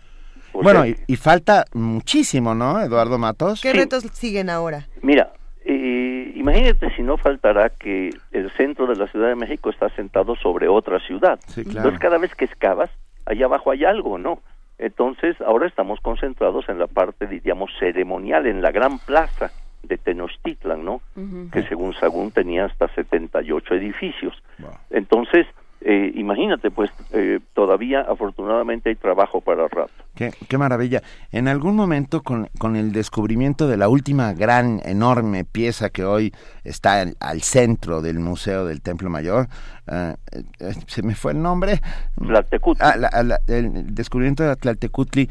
Uh, debajo se descubrió uh, una serie de suerte de bóvedas donde había muchas ofrendas y en algún momento se pensó que podía haber estado enterrado ahí algún gran Tlatoani, ¿es así? Sí, así es. Precisamente, sí. ¿Y cómo vamos? Bueno, eh, eh, Leonardo López Luján y su equipo, que consta de biólogos, arqueólogos, químicos, en fin, este, eh, para este año van precisamente a intervenir en un estrecho túnel que se prolonga por varios metros y al final de los de este túnel hay eh, lo que pudiera pudieran ser cámaras mortuorias.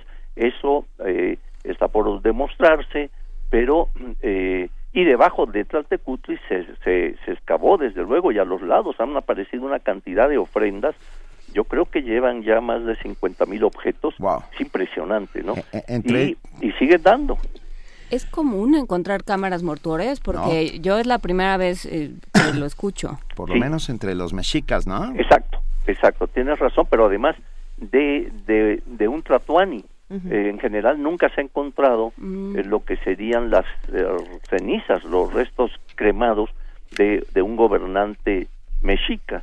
Entonces, pues vamos a ver si, si ahora podemos ya estar frente a uno de estos eh, primeros encuentros, ¿verdad? Y hablando de estos personajes eh, importantes y honrados dentro de la comunidad, ¿cómo, eh, quiénes eran los jugadores de juego de pelota? ¿Cómo se les veía dentro de la comunidad? ¿Sabemos algo? Sí, cómo no. Es más, nada más para responderte, voy a decirte que el mismo Moctezuma jugaba ah. el, el juego y se nos reporta eso en las fuentes escritas, ¿no? Del siglo XVI. Eh, y también, como comentaba, pues había personas ya muy renombradas como jugadores, con grandes habilidades, etcétera, que también iban haciendo, como decía, estas representaciones de pueblo en pueblo.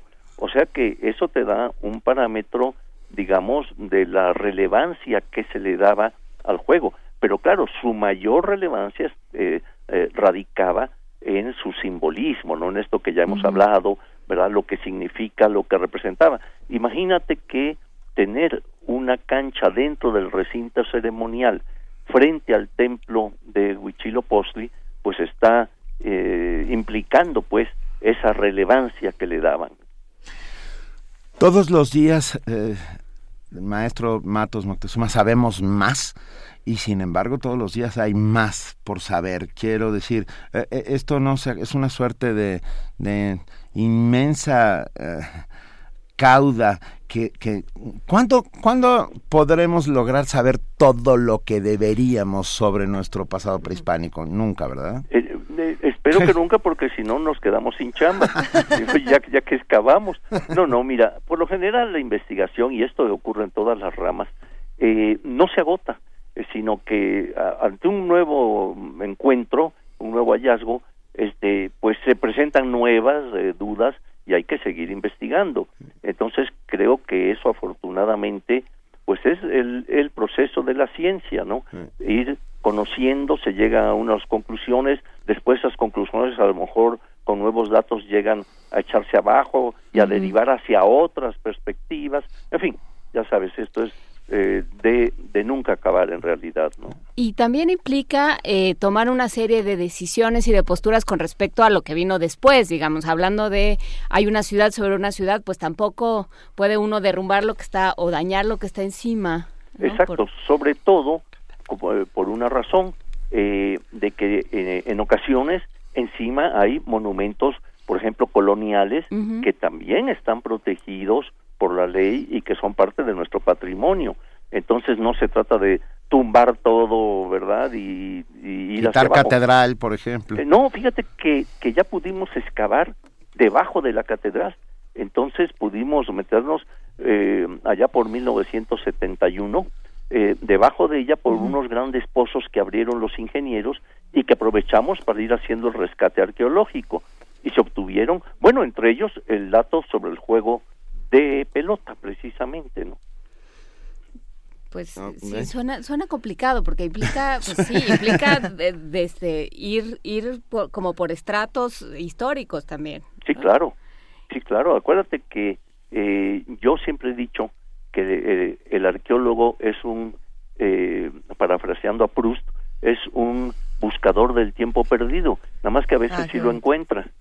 A veces sí lo encuentra. Maestro, este, este juego se puede comparar con, con otro tipo de juegos de otras civilizaciones. Eh, ¿Tenemos eh, juegos similares? Bueno, mira, este, sabemos que en el sur de Estados Unidos hay canchas para el juego, seguramente por, eh, digamos, por influencia mesoamericana, pero también en las Antillas. En las Antillas hay otras formas de juego con, con canchas delimitadas por piedras que se encajaban delimitando así el, el, el, campo para el juego, ¿verdad? Y allí también había cierta práctica eh, que nos recuerda al juego de pelota.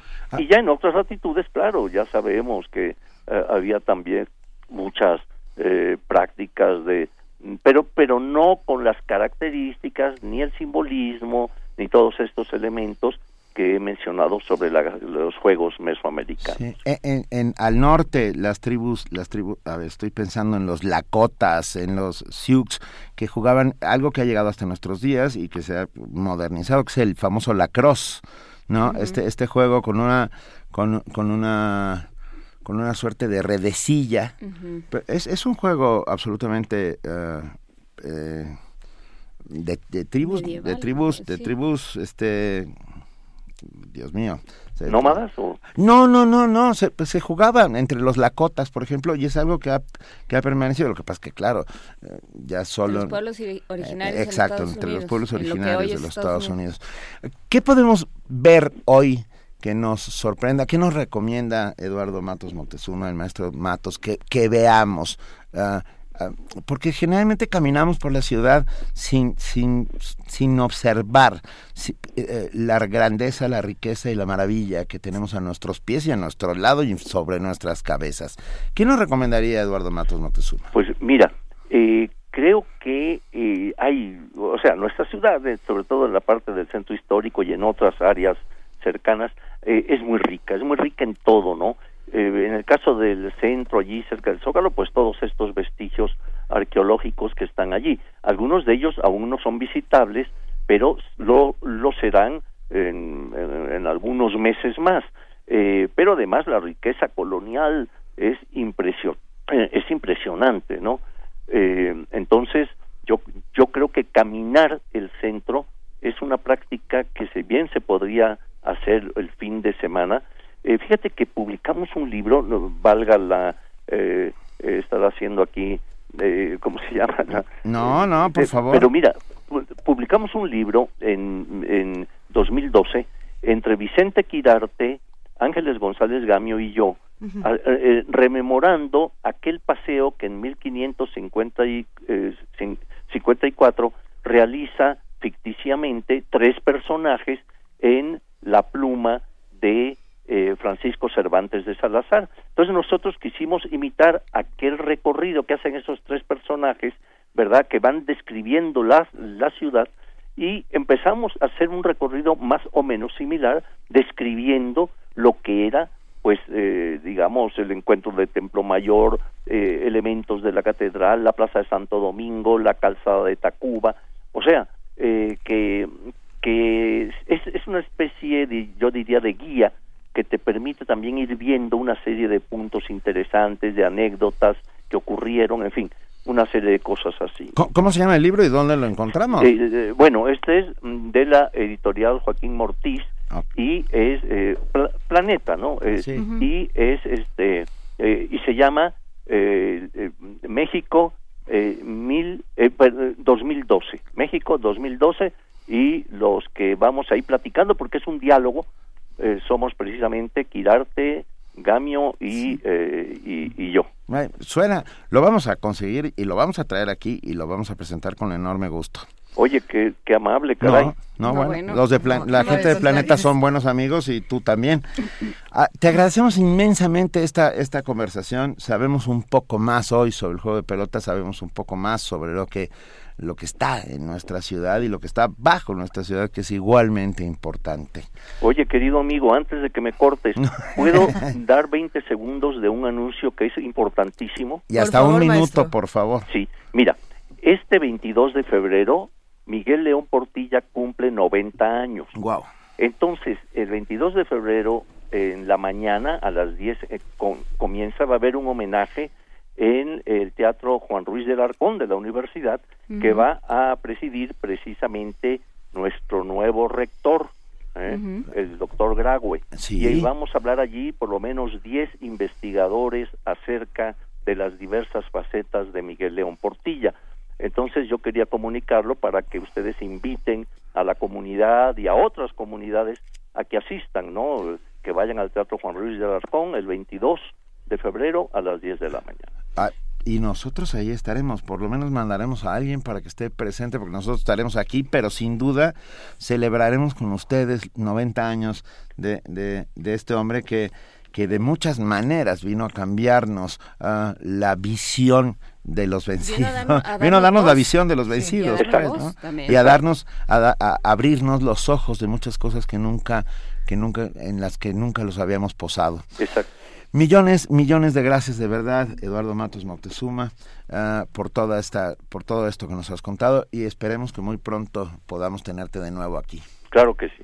Muchísimas gracias. Gracias, maestra. Hasta luego. Hasta luego. Juan Mario Pérez, eh, del Programa Universitario para la, no sé qué, la interculturalidad, perdón, es que es La interminable. Sí. Eh, no sé, él es jugador de juego de pelota hoy en día y nos dice que en la Ciudad de México existen tres canchas de pelota mixteca el Deportivo Pelón Osuna, el, en Tlalpuente, en Tlalpan y Santa Marta, Catitla. En esos tres lugares puede uno practicar el juego de pelota y tenemos una sorpresa. Una sorpresa. Una sorpresa. Tenemos una postal sonora de cómo se escucha el juego de pelota.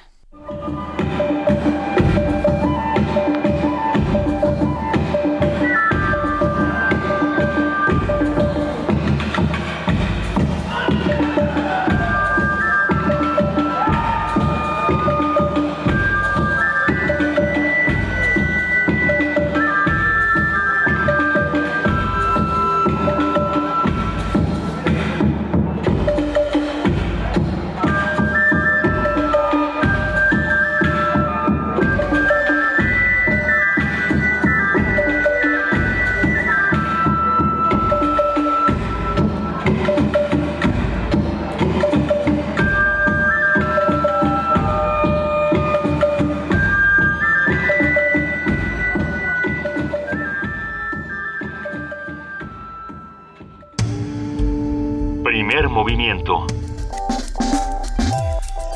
Escucha la vida con otro sentido. Son las 9 de la mañana con 40 minutos. Nosotros seguimos aquí en la cabina de Radio UNAM en primer movimiento. Este viernes 5 de febrero. Gracias a todos los que nos están escribiendo en redes sociales, a los que nos han llamado. Estamos en arroba P en diagonal primer movimiento UNAM. Y si quieren compartirnos postales sonoras como esta maravillosa que acabamos de escuchar, estamos en primer movimiento UNAM arroba gmail.com pero... ¿Oyeron un carraspeo? Eso, eso que se escuchó... Se está preparando, un artista se prepara. Un artista se prepara. Un director del Museo del Chopo se prepara. Buenos días, José Luis Paredes Pacho, ¿cómo estás? Buenos días, ¿cómo? Avísenme que ya se está oyendo.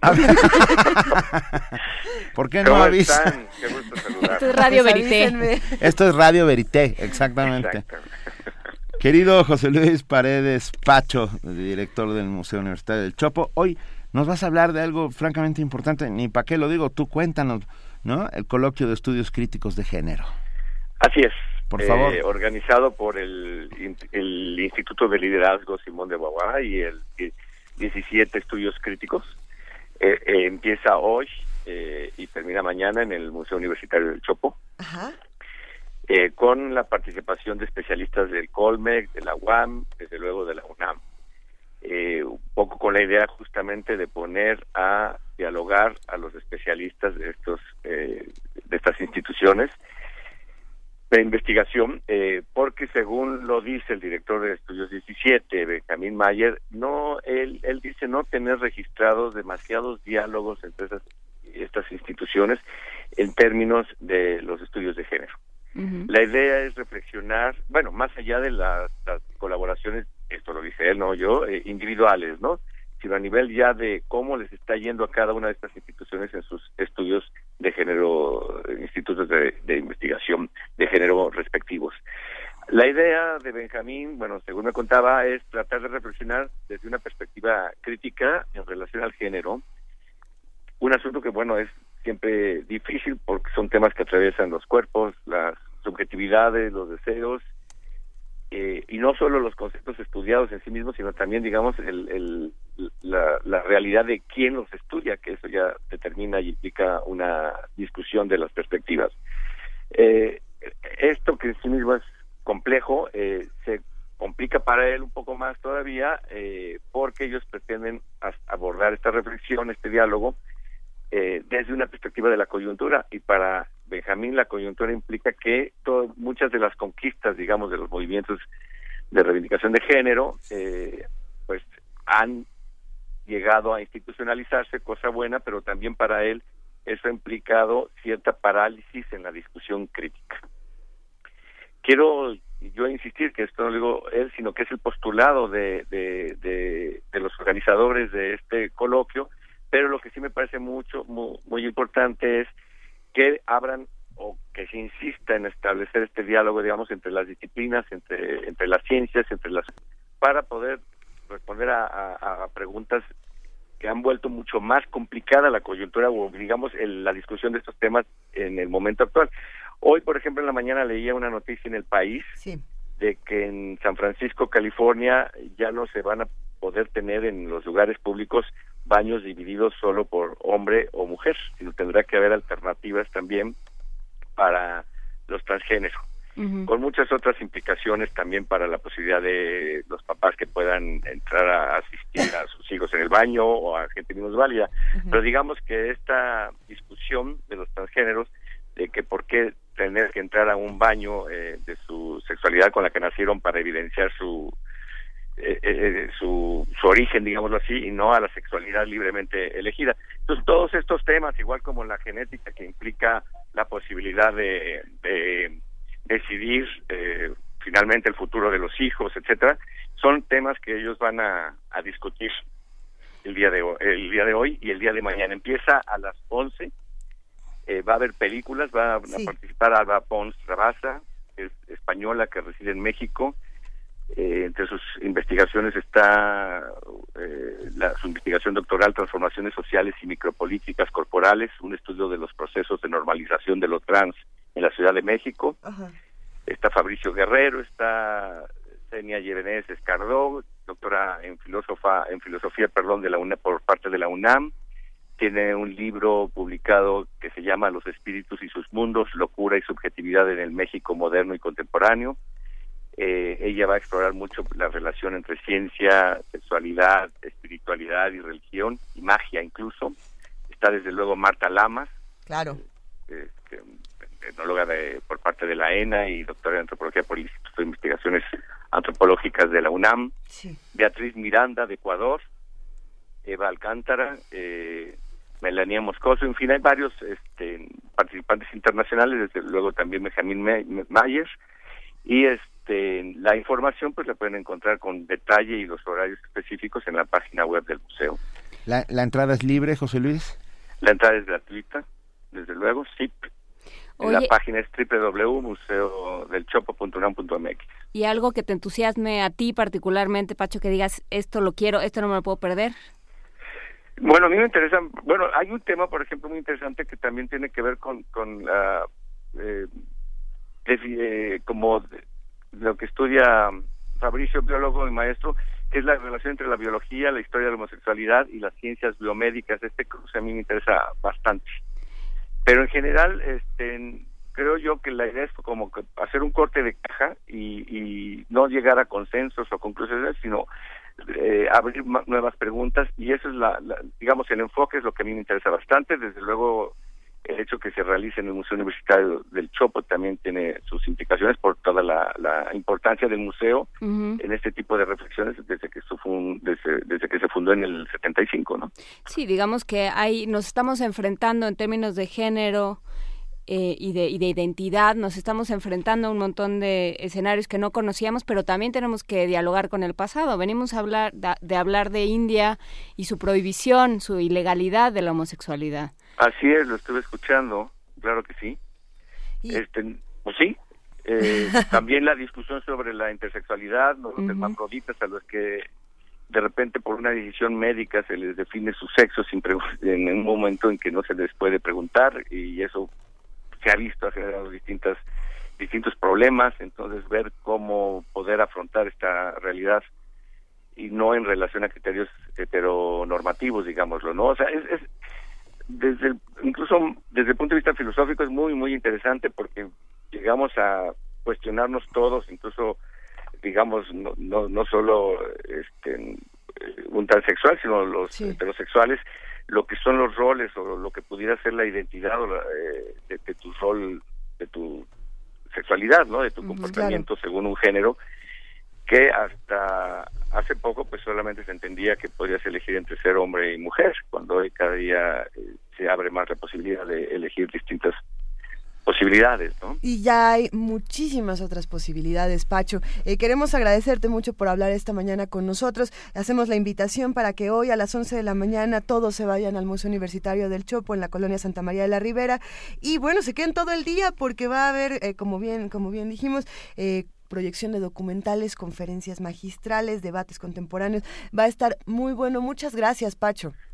bueno y les dejo la pachorrola va a dar tiempo Sí, sí, claro, adelante. Desde Portugal para primer movimiento. una cantante de fado Ana Moura con Ate Auberao Venga. Ya, y un abrazo para usted Un abrazo para ti, muchas gracias. Todos al coloquio de estudios críticos del género, todos los que quieran ir, por supuesto. Coloquio de estudios críticos del género, debates contemporáneos, que será en el Museo del Chopo a partir de hoy a las 11 de la mañana. Gracias. Un abrazo. Abrazos. Gracias.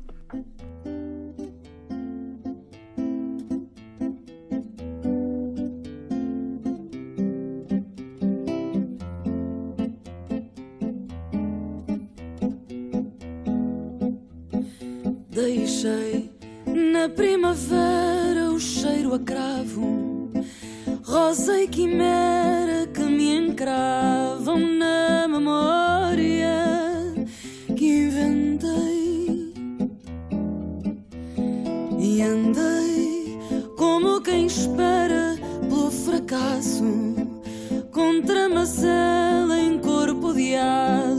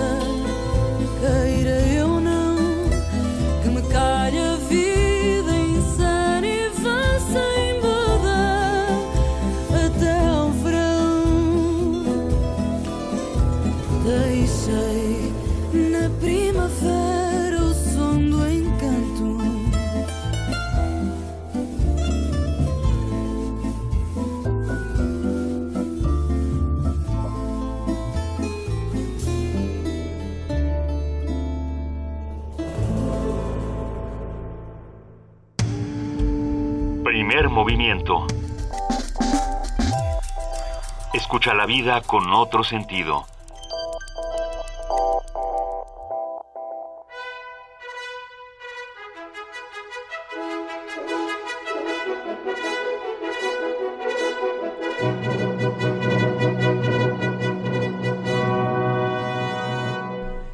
Los micrófonos no se han desconectado, nosotros Qué seguimos bueno, aquí. porque, porque Benito hizo un, un doble, un triple mortal al frente. Y después de Muy ese bonito. triple mortal ya está aquí Frida Saldívar para contarnos qué va a pasar hoy en Radio UNAM. Buenos días, Frida. Muy buen día a todos.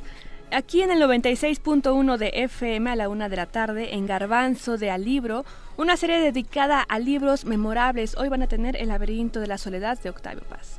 A las 3.30 en México en el aire, continuamos con la doctora, profesora y antropóloga Lourdes Arispe. Esta es la quinta entrega. Eso. Y a las 17 horas el especial de Pierre Boulet o Pierre Boulez, como también se le conoce, Ajá.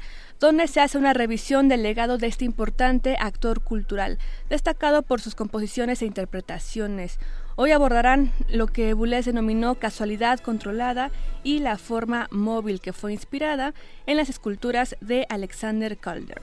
A las, en el 860 de AM, a las 17 horas, tenemos el cine y la crítica de Carlos Monsiváis. A las 23 horas, en los radiodramas eh, históricos de nuestro acervo histórico, La llave, la clave, el ave del tiempo, con la cuarta y última parte de El entierro prematuro La- de la Edgar nave- Allan Poe. La llave, la clave, la nave, el ave del Nos tiempo. encanta ese trabalenguas, nos encanta, no podíamos evitarlo. sí. Y en la misma frecuencia del 860 de AM, pero domingo y sábado a la una de la mañana los invitamos a que escuchen la retransmisión dedicada al álbum En Decaleidos en Testimonio de Oídas, presentado por seis de los compositores en formación son jóvenes en el núcleo de composición integral dirigido por Enrico Chapela. Interpretan los músicos de Tambuco.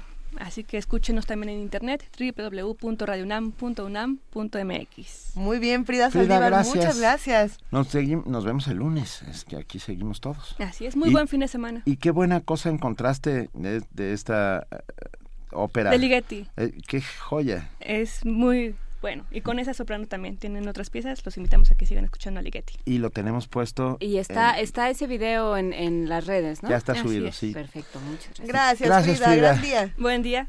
Querida Juana Inés de esa. Yo tengo Yo que sé que hacer- antes de irte a jugar pelota, que es lo tuyo. Antes de, sí, sí, El sí, caderazo de y el codazo. De darle una pelota con la cadera. No, es que me quedé pensando en lo que dijo Cari Kamalich de que le dábamos el avión. No saben la atención que ponemos a todas las A cosas todo, que nos a escriben. to- A veces nos bueno, lastiman el corazón, No, a veces pero- nos encantan, a veces lloramos en las noches. Pero ya son parte de nuestro discurso. O sea, ya en las juntas de redacción decimos eso no, porque fulano va a decir que no, que no, que cómo, que Como diría como Javier. Ramírez Amaro esto, O como, como- diría ajá. Beldarrain esto otro, sí. Pero Entonces, lo, bueno, lo que son es cierto parte de nosotros. Sí, y hacemos comunidad todo el tiempo y estamos muy atentos a sus sugerencias e intentamos mejorar todos los días sin entrarle a los libros de autoayuda, pues haciendo solamente este ejercicio crítico y autocrítico de hacer radio universitaria junto con todos ustedes. El lunes, El lunes vamos a seguir. estaremos aquí. En lo nuestro. Si estamos vivos, como dice una conocida, el lunes si estamos vivos. ¿Es lunes em, de ciencia o no es lunes de ciencia? Es lunes de medio ambiente. Vamos Eso. a hablar con nuestros amigos de Pumagua, que nos van a eh, contar de las, los resultados de la encuesta sobre las, las costumbres y los hábitos en torno al agua en la Ciudad de México. Ya hasta tengo una canción para el lunes, ya, ya está todo, sí. Pues bueno, entonces escúchenos el lunes con Pumagua y vamos a hablar sobre la Constitución a, a 99 años. Este, La Constitución de 1907, porque la de... la Constitución de 57, 1917 a cómo está. Sí, cómo fue transformada, lo- los ideales constituyentes del 17, cómo fueron de entrada pervertidos por la propia influencia de Carranza, más todo lo que sucedió en esa convención y cómo ha ido transformándose. Porque tú, hoy, te- un dato apasionante. Ah, nuestra constitución original, la del 17, tenía, creo que eran 80 mil palabras, me parece. Y, y hoy por hoy eh, creció Sí, bueno. mucho. Creció mucho y hay que ver eh, qué tan Y si creció bien. qué tan es- bien creció. exacto. Vamos a platicar con Héctor Fixfierro sobre este asunto, sobre este otro eh, planteamiento que tiene sobre que Héctor tiene Fix Pedro. Salazar es que a mí me dijeron me pasaron Estamos, Fix Fierro, ok, pero no importa. yo- fix, sí, fix. con alguno de los Héctor Fix Muy bien. Ok, aquí, aquí estaremos. Aquí estaremos, vamos a hablar de la Constitución.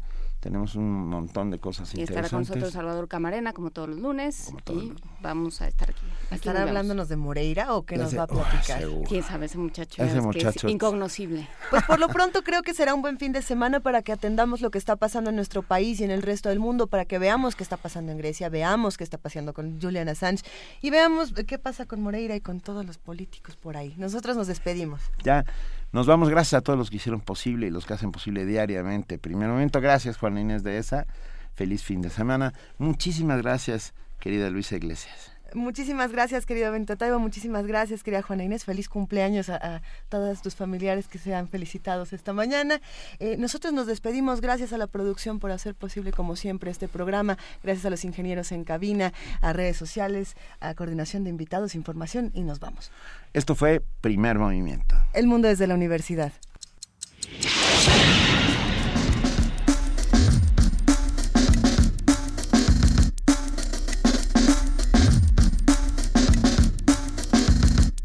La Coordinación de Difusión Cultural de la UNAM y Radio UNAM presentaron Primer Movimiento. El mundo desde la universidad.